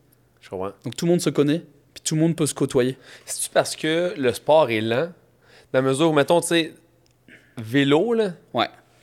quand je vais, mettons, euh, me promener en vélo puis que je croise cyclistes, Ouais. il n'y a jamais rien qui se passe. hein. Ouais. Ah non, c'est sûr. Un, on dirait que l'attitude est vraiment froide. Puis là, je passe à mon chapeau, j'ai aucune idée. Là. Mais tu sais, j'ai jamais eu de discussion avec un autre cycliste ou, tu sais, à part un salut de la main. On dirait que c'est vraiment. On dirait que c'est des petites, des gangs de vélos qui font leur truc ensemble. Peut-être parce qu'on va trop vite en vélo que tu. Genre, ouais, pas en vélo. que t'as pas le temps suis? genre, de t'arrêter de, de taper la discussion. Mais tu croises deux, trois personnes à Montréal en train de faire euh, une petite course le matin. Forcément, tu peux parler, tu peux. Tu peux t'arrêter et parler. hein. Puis tu sais, sur des petits détails, genre, ah, tes chaussures, elles sont cool. euh, Ah, euh, t'as le t-shirt du marathon, machin. Ah, c'est cool. Tu sais, c'est Ah, des c'est trucs ça. comme ça. En vélo, t'es comme. Ah! T'as pas le temps de rien Ah, dire. mon mec! Ouais, c'est ça. Mais, euh, ok, cool. Parle-moi de tout ce qui a rapport avec justement la, la, la, la course d'endurance. Ouais. La première fois que tu as fait des longues distances, hein, parce que oui, tu as fait le marathon de Ouais. Philadelphie, etc. Mais quand est-ce qu'il y a une sale différence entre 40 kilos puis des courses à 160? Là? Puis moi, ce qui est drôle, c'est que j'ai pas couru mon premier marathon avant d'avoir couru les autres courses. Donc j'ai couru plein d'ultras avant de courir mon premier marathon sur route. Ah, OK. Ouais, donc ça a été drôle. J'ai commencé. Bah, moi, l'histoire drôle, c'est que j'avais vécu aux États-Unis. J'étais rentré en France, puis là, mon frère, il me dit euh, Ah, je me suis inscrit à, à l'Ultra euh, l'Ultra Trail Côte d'Opale, à côté de la maison. Il dit C'est un 62 kilos. Tu veux le faire? Je dis Ben, tu sais, non. J'ai fait que des 21 dans ma vie, là. Ah Genre, ouais. j'en ai fait deux, là. Je vais pas m'inscrire à 62, là. Ah, mais c'est de la trail, tu vas voir, on marche, c'est cool. C'est à la maison en plus, fais-le, là. Donc, on s'est mis ça comme défi. tu sais, On s'est dit, hein, on va le faire. Donc, moi, je pense que c'était 4 mois avant la course, on s'est inscrit. Puis, tu sais, ça s'est super bien passé. Puis, ah, c'est cool, les ultras, euh, waouh, euh, tu sais. Donc, euh, je le refais l'année d'après, en mieux. Puis, j'ai commencé à mieux m'entraîner. Puis, l'année d'après, je suis, ah, tiens, tu sais, je fais des ultras, je vais m'inscrire aux 90 km du Mont Blanc. Sauf que, tu sais, j'habitais le nord de la France. Zéro dénivelé positif, là où j'habite. Donc, j'étais genre, ah, mais tu sais, mais aucune idée du dénivelé, tu sais. J'avais aucune notion. Donc, en gros, j'arrive là-bas. À l'époque, il s'appelait- il s'appelait 80 du Mont Blanc. Sauf que c'était 80 et 7000 de dénivelé. Wow. Mais tu sais, moi, j'arrive, je connaissais rien. Là, là tu arrives dans les Alpes. Tu regardes ça, là, ça. Moi, ça me pète à la face. Tu là. avais couru zéro dénivelé. Bah, tu sais, je faisais des entraînements dénivelés, mais genre, mes plus grosses sorties, c'était genre 800 mètres de dénivelé. J'avais ouais. aucune idée. Pas 7000. Donc j'arrive là-bas, là, puis ça a été une, ça a été une claque, tu sais, je l'ai quand même fini. Je l'ai fini en, en 21 heures, genre. Mais tu sais, ça a été une claque de me dire, waouh, ok, la montagne, si tu la respectes pas et que tu fais pas tes devoirs, elle te le rend bien. Ouais, tu sais, ce ça Après ça, ça m'a peut-être pris genre deux semaines à marcher droit, là. J'étais pété. Mais tu sais, c'est le fait de. Fallait que j'apprenne. Ouais, ouais. J'avais pas fait, mais je l'avais pas respecté. La montagne, elle m'a dit. Moi, Ouais, je suis comme ça. là. Le dénivelé, puis à partir de là, dès que je regardais une course, je voyais le dénivelé, je faisais OK. Ça, euh, un dénivelé de, je sais pas, Bromont 160, c'est 7000. Ben, je fais 7000, faut que je mange du dénivelé. Mais ça, il y a beaucoup de choses qui diffèrent dans, dans la distance du dénivelé, dans tout ça. Tu sais, cet été, je fais du vélo, je, je mets sur Google Maps, je vois un truc, je fais ah, 40 kilos, euh, 700 mètres dénivelé. Je suis comme, ah, c'est bon. Ouais. Finalement, j'ai pas regardé les pourcentages de pente. Ouais. Je me suis brisé, j'ai pris 8 pauses. Parce que dans ma tête, c'était pas tant. J'ai déjà fait sur genre 120 de- du, du même dénivelé, mais je fais, ah, ok, t'as un peu. Là, pourcentage de pente, il y a tout ça qui rentre de compte? Puis tu sais, des, des longueurs de pente, il y a tellement de choses à calculer que quand t'es pas habitué, man, tu, tu dis, ah, ok, 7000, ça le fait. Tu sais, C'est comme, comme le tort. Des fois, on, on montait 5 heures. Monter 5 heures. Ça pas de Tu regardes man. dénivelé, tu dis OK, je passe de 800 à 3000. Mais combien de temps ça te prend à faire 2200, tu sais? Ah, c'est lourd parce que tu regardes ta montre, t'es comme, Ah ouais, il faut pas la regarder la montre là. juste 7 km depuis Mais tu sais, moi de j'avais mis l'altitude. Donc moi, c'était mon gauge. C'est de me dire, OK, euh, là on a 800, bah, on doit aller à 3000, tu sais. Donc oui, je me fiais sur l'altitude plutôt qu'au kilo, tu sais. Les kilos, Ouais, euh, ouais, ouais. limite, je la regardais pas, là. Non, Mais tu sais. Mais ouais, ça a été ça. Le cheminement, le cheminement ouais, c'est ça. J'ai fait mes premières courses d'ultra avant de faire mon premier marathon. Puis mon premier marathon, c'était pas à Philadelphie parce que je me suis cassé la rotule deux semaines avant le marathon. Ben non. Ouais, en jouant au soccer. Ouais. Ça, c'était une pas une bonne histoire, là. Parce que, tu sais, à, à ce moment-là, genre, littéralement, c'était choc avec le gardien. Deux semaines avant, logiquement, tu fais rien- ce qu'on appelle un taper. là. Donc, tu fais plus rien. C'est ça, Tu exact. fais super attention à ce que tu fais. Puis moi, on m'avait appelé Ah, il manque un joueur, nanana, tu viens Je Bah, vas-y, je vais venir. Qu'est-ce que je risque? Kneecap, là, la, la rotule Ouais. a, a sauté de, de Wow. devant vers le côté. Ça fait que j'ai été arrêté 4 mois. Fuck. Ouais. Donc, euh, tu sais, après ça, ben, j'ai refait un demi-marathon l'année d'après. Mais mon premier marathon, ça a été à Ottawa. Ça a été Mm. quand je suis arrivé ici. Mais c'est pour ça que quand tu me dis que tu as fait du vélo de montagne une Ouais. couple de jours avant de faire le tort, Ouais. moi, j'ai jamais fait on ça. a fait du vélo électrique. On a triché. Ah, mais ça, moi, j'aurais pas embarqué sur aucun appareil motorisé qui Mais c'était ça que je me ma disais. conduite. Surtout avec Max, là, tu sais, Ouais. c'est Monsieur Plan de Marde. On s'est dit, euh, je fais, ah, Max, c'est un plan de marde, là, on va faire du vélo électrique, on va se, on va se, Ah, on va se torcher, là, Ah c'est c'est fini. là. Il dit, mais non, on va quand même profiter, tu sais, on est en Italie. Je ouais, pas tant une bonne idée. hein. Ah ouais. Mais tu sais, ça, a- ça a été une bonne idée quand même, là, mais, mais c'est sûr qu'il faut pas prendre. de- Maintenant, c'est ça mon truc, là. Les deux semaines avant une course, là, je fais vraiment attention maintenant. Je fais plus, je fais plus le fou, là. parce Ah, J'aurais que- peur genre, de sortir dehors l'hiver, là, ça la glace. Là. mais tu sais, c'est tellement d'investissement que c'est tellement con, genre, de, de, de, de se blesser deux semaines avant, tu sais. Ah, c'est ça. En Tu même temps, t'es en attention. Italie, tu peux faire du vélo électrique en montagne. T'sais, C'est ça, je suis pas- pas arrivé dix, mi- dix- dix jours avant pour genre rester dans ma chambre d'hôtel les jambes en l'air. là. Ah, c'est on quand même dit, ah, faut quand même qu'on profite un petit peu. Tu sais, ça se peut que ce soit une seule fois dans notre vie le tort des géants. Ouais, ça se peut. Mais Le- Le pire moment ever du tort des géants, c'est quoi? Le plus ben, dur. quand je me suis. En fait, c'est parce que moi, je me suis cogné le genou à 150 kilos de la fin. Cogner le genou Ouais. sur un arbre? En gros, je descendais d'une genre de petite plateforme en roche. Puis en fait, j'ai atterri sur mes bâtons, mais j'ai perdu l'équilibre. Donc en fait, je me suis cogné le genou sur une roche sur le côté. J'étais encore debout, tu sais. J'étais cogné sur la roche, mais sur la roche, il y avait genre des petites, euh, des petites ronces, tu sais. Donc au début, ça m'a piqué. Je fais ah, tu sais, ça m'a piqué. Donc je continue la descente, sauf que là, on s'arrête au ravito. Tu restes une demi-heure, tu à manger, nan, nan, et là, je me suis relevé, puis là, c'est comme si on m'avait enfoncé un poignard à travers la rotule. Puis là, je fais oh shit, tu c'est quoi là? Tu sais, des fois, t'as des petites douleurs à droite, à gauche. Tu sais, je commence à marcher. Puis je fais, ça fait mal. Donc là, je le fais. tu sais. Je commence à marcher, je commence à essayer de courir. Impossible. Donc, ça soit les descentes, les montées. Euh, les descentes et les plats. Impossible. Les montées, par contre, je torchais. Là. Ça allait super bien, les montées. Genre, super en forme, etc. Je ouais, bah, c'est parce que je cours pas avant, donc euh, je peux Ouais. marcher vite. Mais arrivé au physio, le physio, il me regarde, puis il me dit, t'as deux solutions. Il dit, tu peux arrêter, mais dans 4 jours, tu auras plus mal. Il dit là, en fait, tu as un choc qui réduit ta mobilité. Donc il dit, tu as vraiment tapé au mauvais endroit. C'est vraiment entre la jonction du quadri avec le genou. Il dit, c'est pas bon. là, tu sais. Mais il dit, c'est pas une blessure que tu as t'arraché un ligament Tu vas aggraver, c'est ça que tu vas aggraver. Donc il dit, tu as ce choix-là, tu peux arrêter. Mais dans 4 jours, ça se peut que tu regrettes d'avoir arrêté. Hmm. Et il dit, tu peux continuer. On avoir va te taper mal. mais tu pourras pas courir en descente ni sur le plat. Donc, il va falloir tu sais, que tu sois genre minded à te dire ça va être très long pour finir. Mais j'avais tellement d'avance sur le cut-off, il m'a dit fait, tu vas pas le finir en marchant. Il n'y a pas de souci. Hmm. Mais tu sais, mets-toi en ta tête, ok, donc ça veut dire que je vais devoir marcher pendant genre 80 heures? Est-ce que j'ai envie de le faire? Ah, j'avoue. c'est là, que le- là que le mental embarque. Et c'est là que tu te demandes pourquoi tu es là à la base. Pourquoi tu veux le faire? Puis là, je me suis dit, man, investissement d'entraînement, sacrifice pour genre l'entourage. Je fais, tu peux pas arrêter là. Le gars, Mais il t'a pourquoi dit. t'étais là? Ah, moi, c'était ju- moi, c'était toujours pour me challenger tout seul, tu sais. Ouais. Puis ça a jamais été.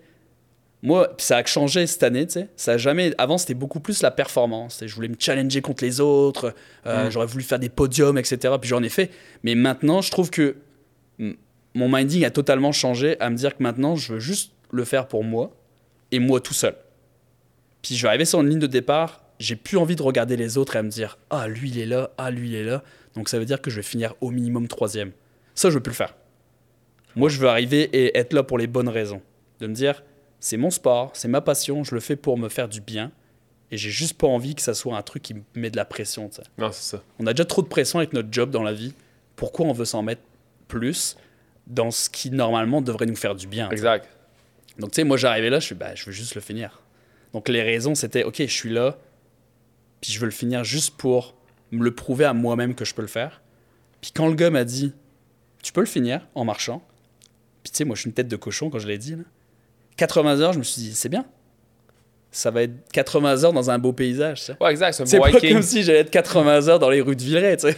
Non, c'est ça la différence. Quand tu me dis que t'as fait le Villeray en rond, Ouais. je suis comme, man, ça, ça va être épuisant. Mais tu sais, encore une fois, Ça, ça fait partie du cheminement, tu sais, Ouais. dans le mental. Si j'avais pas fait ce truc-là à Villeray, si j'avais pas fait genre le Mont Aude, si j'avais pas fait le Mont Tremblant, etc., des trucs comme ça, mentalement, qui te construisent, à ce moment-là, j'aurais juste arraché mon dossard, puis dit, bah c'est bon, arrête, euh, ramène-moi au village. T'as-tu des physios à chaque base de vie ou non? Ouais, à- aux bases de vie, ouais. Aux bases de vie, tu as toujours des physios, des tantes de masseurs, euh, des médecins, etc. Et ça, c'est vraiment cool parce que tu peux même te faire masser. Évidemment, moi, je me suis arrêté sur une table, genre pendant une heure, puis la fille, euh, elle m'a massé, tu sais. Ah moi, je me suis endormi même pendant ce truc-là. Tu sais, je dormais, là, puis à la fin, genre, elle m'a dit, bah, elle m'avait tapé, etc., hein, pendant que je dormais. Sur la table. Man, T'es tellement cours- épuisé, tu Ben, sais. c'est ça, exact. Tu cours pendant 140 Puis tu sais, elle heures. te réveille, puis elle dit, bah, Nico, euh, all good, là. Ah, T'es tapé, là. Tu dis, ah ouais, tu m'as réussi à me taper comme ça, passer en dessous de ma cuisse, tout ça, c'est quand même fou. hein. Toi, tu dors. Ouais, mais c'est comme un gros, un gros hangover. Parce que tu Ah. dors, que tu dis, t'aurais pu me taper dans la face, puis j'aurais sûrement Ah, vraiment, là. endormi. Là. Mais tu sais, je me dis ça, je me dis, ah, 80 heures que ça va être. Puis après ça, j'ai eu la chance de rencontrer un gars qui s'appelait Romain. Puis lui, il était pareil que moi. Il pouvait plus courir. Ah non. Puis là, on s'est regardé ensemble. On s'est, on s'est quand même rejoint tôt, tu sais. Enfin, tôt. Euh, je pense qu'on s'est rejoint bah, à 200 kilos. Là. On s'est rejoint à Ravito, puis t'es mal. Puis tu sais, on a commencé à jaser. Puis on se dit, bah, on, on peut partir ensemble, vu qu'on marche.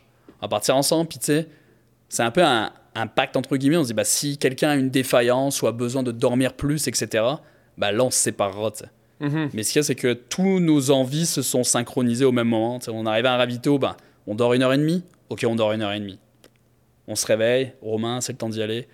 Euh, on va. C'est fou, man, parce que j'ai reçu beaucoup de coureurs d'ultra, puis à chaque fois, les gens me parlent de j'ai couru avec telle personne, j'ai fait telle distance avec telle personne.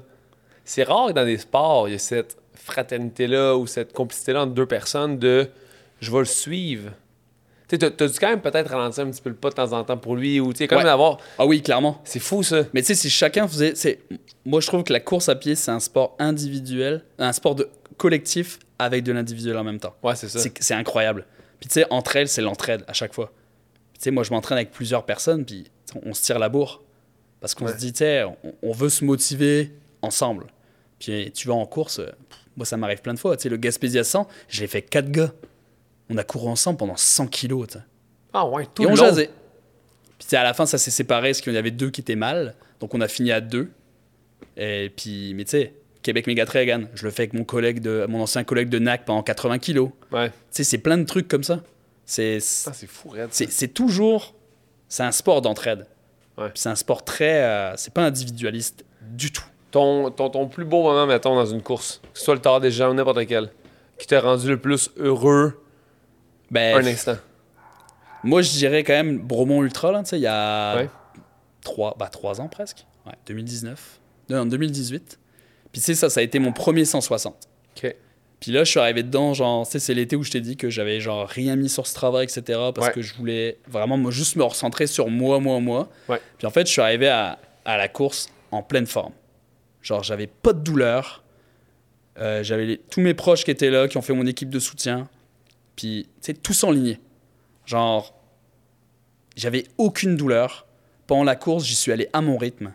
Genre, je suis passé au. Parce que c'est deux tours, Bourmont. Donc, encore une fois, mental aussi. hein. Ok. Deux tours de 80.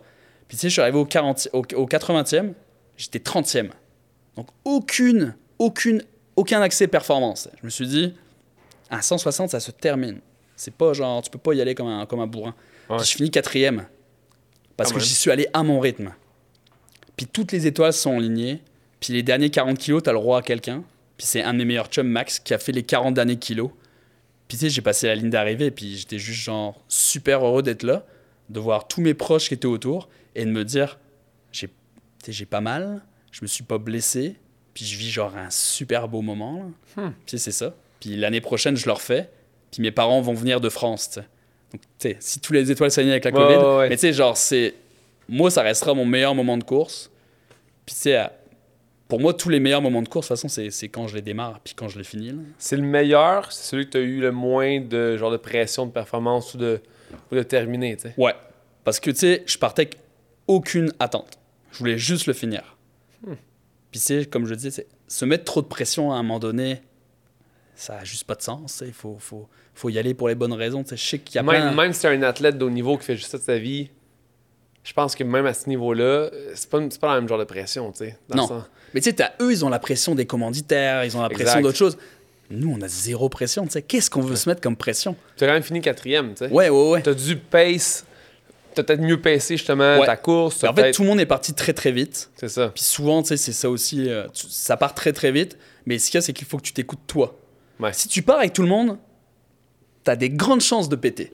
Ouais. Parce que c'est un concours de saucisses, comme on appelle ça, là, à savoir qui c'est qui est la plus grosse. là. Ouais. Donc, euh, c'est un concours, puis ça y va, puis c'est à toi de te dire, OK, là, c'est moi, mon entraînement, ça n'a pas été à ce rythme-là, mon entraînement.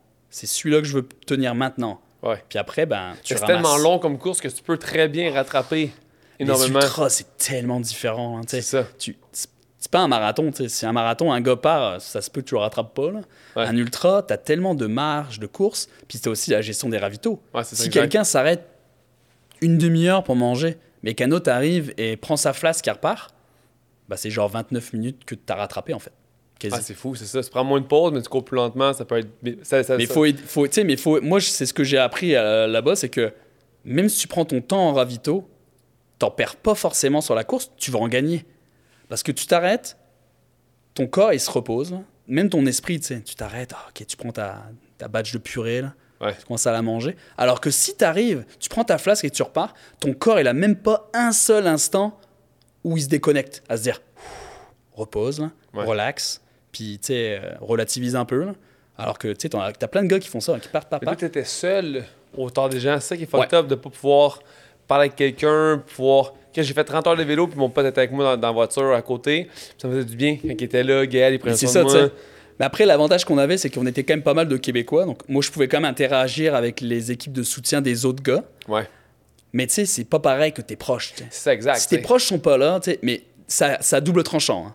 Si tes proches sont là, il faut que tu les mindes qu'ils ne te fassent pas arrêter. Dans Non, le sens ça, où, tu Oui, sais, faut pas être genre, oh mon chéri, ça va, Non, ah t'as mal là. exact. Non, non, non, non, faut être tough love là. Ah, c'est ouais, genre, ok, euh, ok, qu'est-ce qu'il te faut? Ça, ça, ça. C'est pas genre, ah, t'as pas une bonne tête. hein. Puis moi, chaque fois, c'est ça, mes équipes de soutien. La question que je leur dis, c'est, vous ne me demandez jamais si ça va. Genre, jamais. Parce que souvent, la réponse va être, ça va pas trop. Ouais. Donc si tu fais ça, tu passes déjà dans la zone Ah, genre ouais. oh allez faites-moi un câlin j'ai besoin de réconfort. Non non non non, c'est tough love. C'est genre t'arrives, il y a une liste de genre qu'est-ce qu'il faut, c'est ça ça ça. Si ça va pas, c'est moi qui va vous le dire. Ah, c'est clair. C'est pas vous qui me le demandez. Pendant mon 30 heures, mon pote Gaël était avec moi, puis tu sais, je l'aime d'amour, là. Ouais. Il, il me supportait, là. Mais clairement pas la bonne personne de me suivre, là. Lui, il était souvent comme, ah, ben, arrête, si vraiment. Ça Ben, c'est je suis comme là, je suis à pire. 200 kilos. J'avais prévu 400. Je peux pas arrêter, là. Puis comme, t'es sûr, t'as l'air de- d'avoir mal aux épaules. Ah. Là, je suis comme, masse mes épaules, mon chum, là. Masse-les, fais ta job, là. Puis il me massait. Après, je repartais, mais souvent, il me dit, tu à 300 kilos, il me dit, Mike, arrête, man, c'est pas grave. Ouais, c'est pas tu sais c'est ça qu'il faut c'est que faut pas qu'ils te mettent dans une zone de confort. Ouais, ouais, c'est bien ce que t'as fait. Maintenant, tu, peux, tu peux arrêter, tu peux être fier. Ah non non non, faut pas Ah dire non, ça. c'est ça, j'ai besoin de l'autre truc. Dis-moi que je peux continuer, dis-moi que, tu sais, comme rentre dedans. En même temps, je pense que chaque athlète est différent. Peut-être Ouais. que peut-être qu'il y a des gens qui réagissent bien, justement, quelqu'un qui cajole un peu plus, Ouais. puis qui dit des mots doux, je sais pas. Moi, j'aurais besoin de quelqu'un qui me dit non, là. Comme je suis fier, mais pas encore assez. Ouais. Puis là, je fais ah fuck. Puis là, je repars, tu sais. Si tu me si tu- si trop gentil, tu me donnes pas envie de continuer pendant tout, là. Ouais, c'est ça, il faut avoir, faut, faut, faut que tu mindes ton crew à ce que genre ça soit t'es Ouais. d'une manière et d'une autre là, mais Ah, c'est clair. mais ouais, faut bien les former à chaque fois. C'est clair. Nicolas, cinq questions de fin. Vas-y. Je t'ai envoyé les cinq questions. Ouais. Des fois, j'oublie si j'envoie. Ouais, il y a des questions, c'est dur pour moi, mais je vais j'ai Ben, fait mes devoirs. Tu, tu- tu- tu y vas comme tu le sens. Question numéro 1. C'est un podcast dans le but d'inspirer. Qui t'invite? Donc, donc là, est-ce qu'il y a québécois ou non québécois? Oh, t'es fort. J'ai écrit québécois. Ouais. Là, je t'ai laissé une porte ouverte. Je, je sais que tu viens de Caen. Toi, je vous dis peut-être faut inviter quelqu'un de la Québé- France. mais je pourrais te donner des québécois, un québécois et un non québécois, on va dire. Un Ok? deal. Ok. Un deal. Québécois, moi, ça serait Patrice Bernier. Donc c'est l'ancien capitaine de l'Impact. Ouais. Parce que tu sais, il a, un- il a un cheminement de vie qui ressemble quand même au mien. Tu sais, il a, il a vécu dans plusieurs pays, etc. Tu sais, je pense qu'il il a juste pas peur de d'y aller. Puis tu sais, c'est quelqu'un qui a quand même bien construit sa carrière, que ce soit une carrière d'entrepreneur ou tu sais, maintenant il est commentateur sur euh, à TVA. Ouais. tu sais. Puis c'est une super bonne personne. tu sais. Ouais. Très impliqué dans la communauté. Donc moi, j'inviterais Patrice Bernier. Et l'autre personne, ça serait, moi je suis un énorme fan de soccer. Genre, très très grand fan. Puis mon équipe, c'est Arsenal, c'est une équipe anglaise. Ouais. Puis il a été entraîné par un- le même coach pendant 20 ans. Wow. Puis ce mec-là, en fait, il a juste bâti le club. Il avait une vision, puis tout le monde lui venait dans la gueule, genre, OK, ça marche pas, nan, nan. Puis le gars, il est resté juste droit dans ses bottes, puis il a dit, si vous me suivez, ça va arriver là. Genre, ce gars-là, c'est un- moi, c'est un modèle pour moi. J'ai lu tous ses livres, etc. C'est Arsène Wenger qui s'appelle. OK. Puis, Ah, euh, dit quelque chose. ouais, Je pense à une tonne de rap français que j'ai entendu. ouais, un un, ouais, ouais. Mais tu sais, ça, c'est un. Moi, je le conseille. S'il y a des livres à lire, c'est sur lui parce qu'il est genre. Il a bâti le club de rien. Puis il l'a amené au très, très haut niveau. euh, Tu sais, en, en gérant. Tu sais, les managers comme ça, ça ne fait plus jamais à, à l'heure actuelle. Il, gérait, il était euh, géré dans les finances, il gérait tout ce qui était le recrutement, genre bâtir le stade, il était impliqué dedans. C'est Wow. genre des trucs qui se font plus à l'heure actuelle et qui se feront plus jamais. C'est Ouais. impossible. C'est lui, c'est sûr que je l'inviterais. OK. Arcel Banger. Wenger. Ouais. Wenger. Ouais. OK. Noté. Euh, si t'as. Je change mes questions. Oui. Si t'es stressé, anxieux, à part la course, parce que clairement, ça va être la course, comme dire, là. À part ça, qu'est-ce que tu fais pour te relaxer, devenir plus zen? Ben moi, c'est beaucoup. Moi, je suis un, un gros amoureux de musique. là. Très, très gros amoureux de musique. Donc, je vais à beaucoup de shows. OK. Donc, euh, donc euh, tu sais que ça soit de la. Moi, c'est surtout de la musique acoustique, euh, surtout en show. OK. Euh, puis, tu sais, de la musique aussi, type Aurel San, etc. Mais ouais, Oui. moi, c'est beaucoup la musique. Pour me détendre, ouais, c'est ça. Si je vais pas courir. OK. Mais en général, quand je vais courir, je mets pas de musique. Ah c'est que des podcasts en course. Ouais. Puis, meilleur show de musique ever que t'as vu? C'est- Un des meilleurs shows. C'est le plus facile comme question. Moi, je dirais Arcade Fire. Quand je suis arrivé à Montréal, ça a joué, je suis arrivé un vendredi à Montréal, ça a joué le mardi. Donc ça m'a mis directement dans le mood. Et ça a été, euh, moi c'était un de mes groupes favoris de musique. Ouais. Puis en France, j'avais jamais eu la chance de les voir. Puis je suis arrivé au Canada, c'était genre direct là. J'ai fait, eh, Wow. les étoiles, ça y j'y vais. Puis, dans le tard des géants, t'as pas mis de musique? Euh, si j'ai mis de la musique à un moment donné, ouais. Ok. Puis, tu sais, j'appelais mes proches aussi. Je m'étais acheté une carte 50 gigas, Wow. j'appelais. Ça, c'était le fun aussi, parce que ça, tu sais, ça, Ça te coupe, ça- ouais. ouais, ça fait du bien. Puis il y a même des moments où j'allais sur Instagram, puis j'avais des gens, tu sais, je lisais les messages des gens. Puis genre, à 100 kilos de la fin, ça m'a fait un bien incroyable. J'ai lu les messages, puis limite, je braillais sur la, sur la trail, parce que ça faisait juste du bien. Ben oui, c'est. Puis appeler les proches. Mais j'ai mis de la musique aussi, ouais. Ouais, quand même pas mal de musique. Je m'étais fait une playlist, de, une playlist pour le tort. là. La mais- musique plus acoustique, plus Plus relax. de la musique relax. OK. Puis j'avais aussi quand même une musique un petit peu plus boost. Sais, surtout la nuit. La Ouais. nuit, je mettais du boost. Mais la journée, tu sais, pour que ça soit quand même un rythme qui soit quand même relax, Ouais. je mettais que de l'acoustique. euh. OK. Ouais. Tu parlais du livre du, euh, de l'entraîneur de, l'équipe anglaise. Livre, film qui t'a marqué récemment?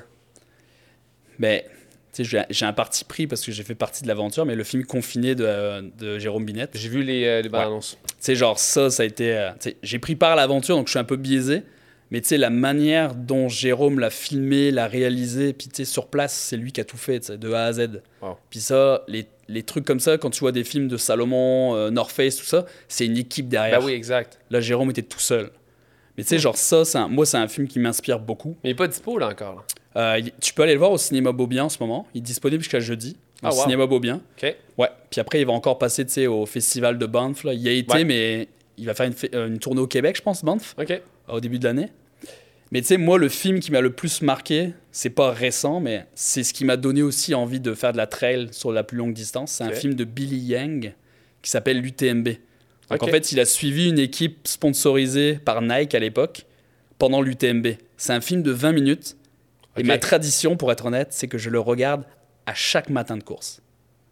Chaque matin de course, je me mets ce film-là. Ben non. Ouais, chaque matin. Ça dure 20 minutes, je dois connaître les paroles par cœur du début à la fin. Tu dois courir quelques fois par semaine, toi. Là. Ouais, ouais, ouais. Mais ce film-là, non, non, mais à chaque début de course, genre compétition. OK, OK, OK, Pour me minder le matin, là, il peut être 3 heures du matin, je Ah vais le ouais. regarder.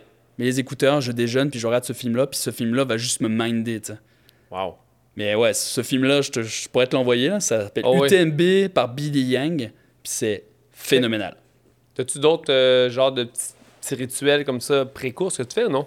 Moi, c'est vraiment genre ce, film-là, c'est sûr que je le regarde tout le temps.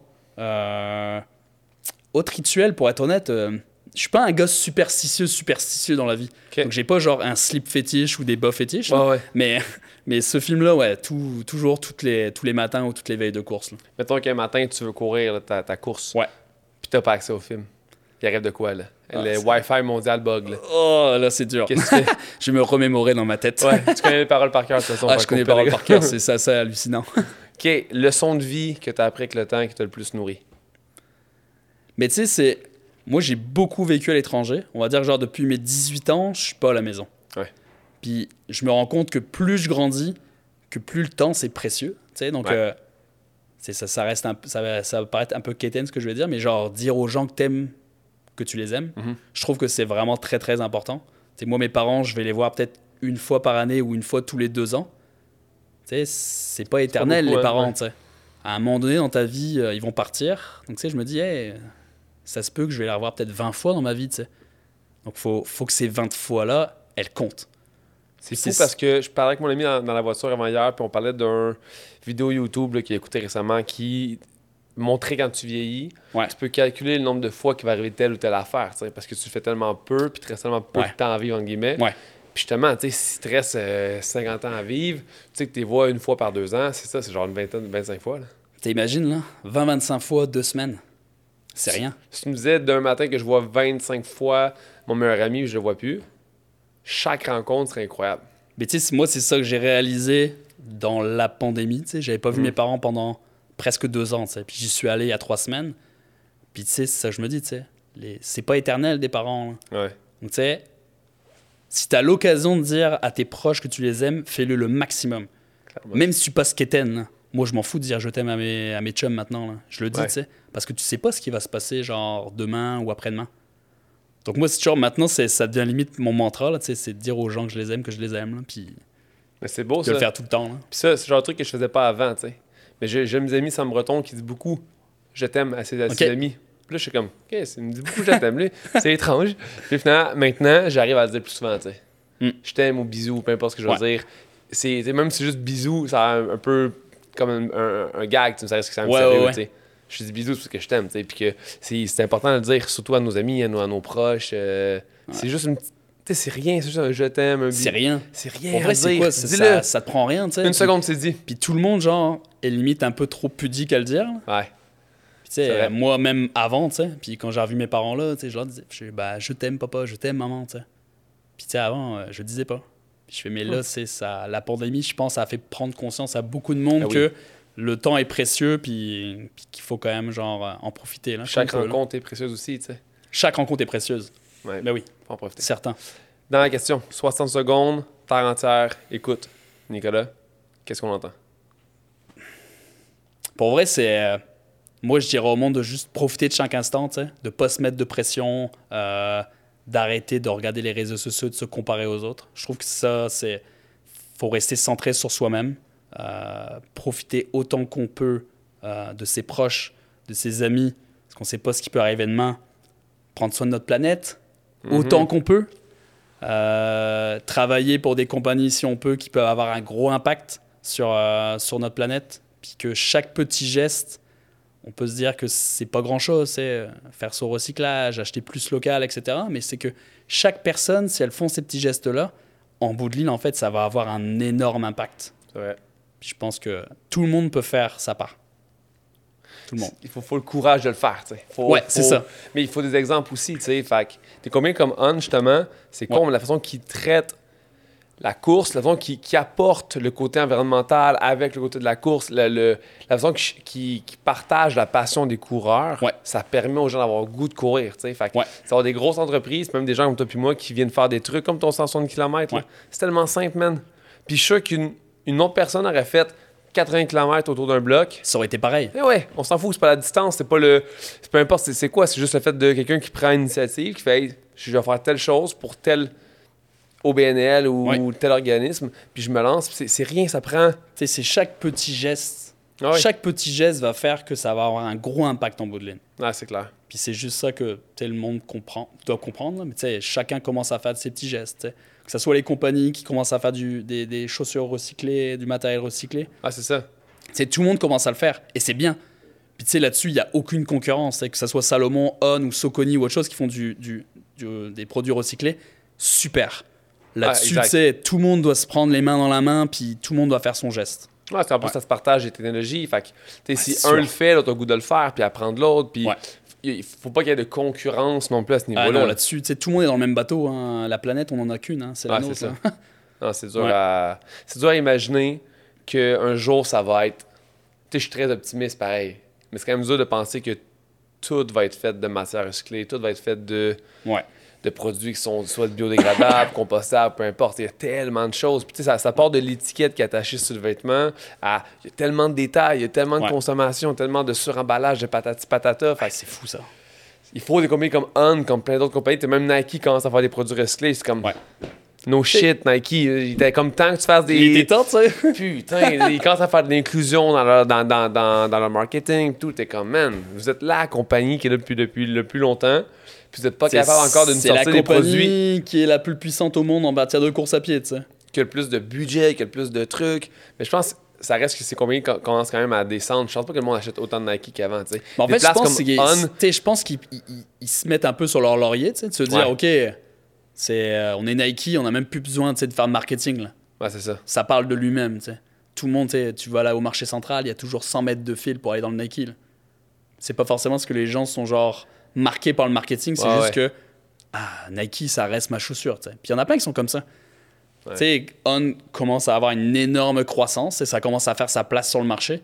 C'est un marché très, très, très concurrentiel. là. c'est sûr. Mais euh, chacun fait sa place, puis c'est une compagnie super excitante. La technologie est unique.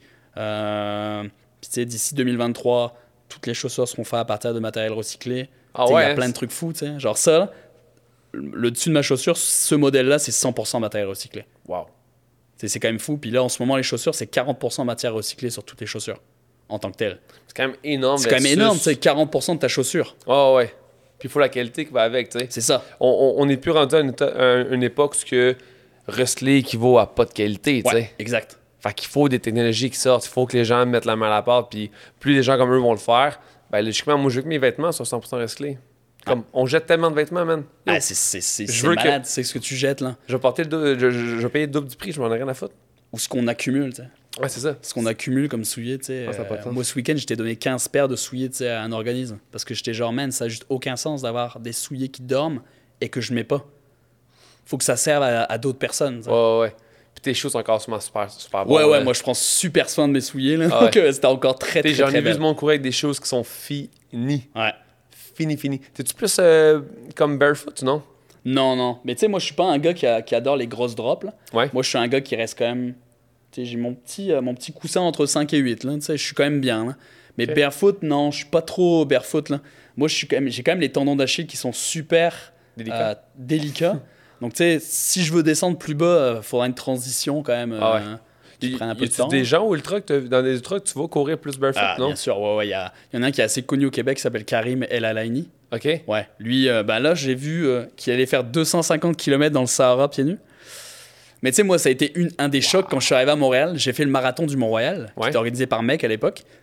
Et au bout de 5 km, je me suis fait doubler par lui. Il était en sandales. En sandales. Et moi, genre, tu sais, j'avais jamais vu ça de ma vie. En France, il n'y a personne qui court en sandales. Puis là, je regarde, je fais, man, c'est quoi ça? Et ouais, tu sais, après, j'ai commencé à le connaître, Karim, puis je l'ai déjà vu courir pieds nus, tu sais. Euh, c'est Pieds nus sur de la glace, là. Il a fait un demi-marathon sur de la glace l'année dernière. De la Tu glace? sais, en genre, je sais plus combien, il a fait 1h21, je pense, sur de la glace, à pieds nus. Mais tu sais, c'est. Tu sais que c'est hot. C'est hot, hein? Tu sais, mais c'est- quand même fou quand il pense, là. Mais le gars est juste habitué, tu sais. Il va à la Ouais. Bromont, euh, courir dans les, ca- dans les cailloux, pieds nus. Je pense pas que c'est. Moi, je suis très barefoot, même au gym, mettons. Ouais. Tous mes clients sont nu-pieds. Ok. Tout, tout, tout. À part peut-être une qui a des orthèses, qui a un des problèmes tu sais, t'as quand même plus de stabilité quand t'es pieds nus. Bah, sais, c'est ça, exact. On On est pieds nus. On, on, on est tellement plus connecté avec nos orteils, tu sais, surtout les filles, mes clients de femmes, là, Ouais. leurs pieds, weak, weak, weak. Genre, aucun contrôle plantaire, aucune compréhension, pas perception du pied, rien. Fait que quand ils squattent, quand ils font des trucs sur leurs jambes, ben, ils sont instables de la cheville. Fait qu'ils sont instables du genou, Ouais. fait qu'ils sont instables de la hanche. Fait que pour moi, travailler pieds nus, c'est la base. Comprendre comment serrer le sol, comment utiliser Ouais. le tripod, tout ça, c'est super important. Mais je pense que courir, pieds nus, c'est peut-être pas fait pour tout le monde. Puis il faut une Non. adaptation aussi. Clairement, tu passes pas de courir avec des choses euh, avec une énorme, euh, un, un énorme talon, un énorme, Une drop, ouais. une drop, voilà. Ouais. Puis après ça, de tomber à, à nu-pied, tu sais. Mais tu sais, ça, c'est dans- toujours une transition, tu sais. Mais de toute façon, de base, on est pieds nus. là. C'est ça, Puis exact. On commence à courir pieds nus, tu sais, quand on est bébé, là. C'est ouais. parce que la société fait qu'on met des chaussures, donc après, en fait, on, on devient plus adapté à, au- à pieds nus. Non, c'est ça, Mais Tu exact. sais, il y a des gens après, tu sais, je travaille en boutique, puis tu sais, c'est sûr que quand tu as une drop de 12, tu vas pas arriver à zéro tout de suite. Là. Tu sais, il va falloir Non, une adaptation, tu sais, il va falloir y aller graduellement, descendre un peu, puis c'est pas demain que tu seras en zéro. Là. Mais tu sais, on est pieds nus. On est ouais. supposé être pieds nus, tu sais. mais tu sais, les souliers sont tellement rendus serrés, étroits et trucs, ça, ça Puis tu sais, on te met des chaussures très tôt, hein. Mhm. À un an, t'as déjà des chaussures, tu sais. euh, C'est vrai, On hein. te met des Air Max ou des Hugs, là, puis c'est parti, là. Puis à partir de ce moment-là, ben... Pour ça, tu sais, des fois, il y a plein d'athlètes qui font ça, tu sais, qui ils vont courir, puis à la fin de leur run, ils vont genre faire un petit genre euh, 10 minutes à pieds nus. Ouais. Pour que, tu sais, Ça fasse travailler un peu Ouais. différemment le pied, tu sais. C'est pour ça aussi que moi, je conseille à chaque fois euh, aux personnes de pas avoir une seule paire de chaussures et d'avoir des paires différentes. Parce que il faut que ton pied s'amuse un petit peu, entre guillemets, puis il faut qu'il s'adapte. Ouais, Tu sais, d'avoir toujours la même paire de chaussures, bah, surtout tu sais, les drops hautes, très hautes, là, Ouais. bah, ça va rendre paresseux tu sais, ton pied. euh, même les chaussures très très coussinées. Ouais, c'est ça. Oui, c'est bien, mais c'est bien d'avoir dans son armoire genre une très coussinée et une peu coussinée. Parce que trop coussiné, en fait, ça va, ça va juste rendre euh, ton pied paresseux. Ouais, c'est ça, Tous exact. tes muscles, euh, pieds, mollets, tout ça, tu sais, ils vont être un peu genre feignants. Là. Ouais, ouais. Donc, ouais, euh, mais c'est le support qu'il faut dans, dans, dans, dans le talon. Puis Ouais. non pas. Donc, tu sais, il faut, que- faut que tu aies plusieurs paires, il faut que tu le fasses. Si, si Montréal n'était pas rempli de trottoirs, là, je pense que l'été, je serais tout le temps nu pied. Ouais, c'est sûr. Je serais nu pied tout le temps. Le 5 sur le béton, ça. Ouais. C'est plus ou moins confortable au niveau du talon, mais si c'était juste de la terre ou comme ou même des, des, des surfaces un peu plus confortables, je serais tout le temps nu pied, moi. Ouais, c'est sûr. Mais tu sais, moi, je conseille toujours aux gens, tu sais, t'es chez toi, nu-pied. Ouais. Même au gym, je- suis en nu-pied. je- J'essaie de Ah, mais c'est parfait. Pour vrai, t'entraîner nu-pied, tu tu, tu vas travailler ta proprioception, tu Mhm. vas travailler sa stabilité. C'est le meilleur. là. Nico, ce fut euh, très intéressant. Je te Très, très intéressant. Je te souhaite euh, des belles courses qui s'en viennent. As-tu une course en particulier que tu. Mais je vais faire la backyard ultra, mais je veux pas pousser au bout. Tu sais, je vais me dire, parce que moi, mon objectif A de la saison, ça va être Bromont. Ouais. Donc, en gros, comme je le disais tout à l'heure, c'est objectif A, B, C. Donc là, ça sera sûrement un B, tu sais. Mais C, je me dirais, moi, 30 heures, je trouve que c'est beau. Ouais. C'est une très belle heure. Là, tu as 60 minutes pour faire le tour. Exact. T'as 60 minutes, c'est 6,7 kilos. C'est ça. Plus t'arrives tôt, bah, plus t'as de temps pour te reposer.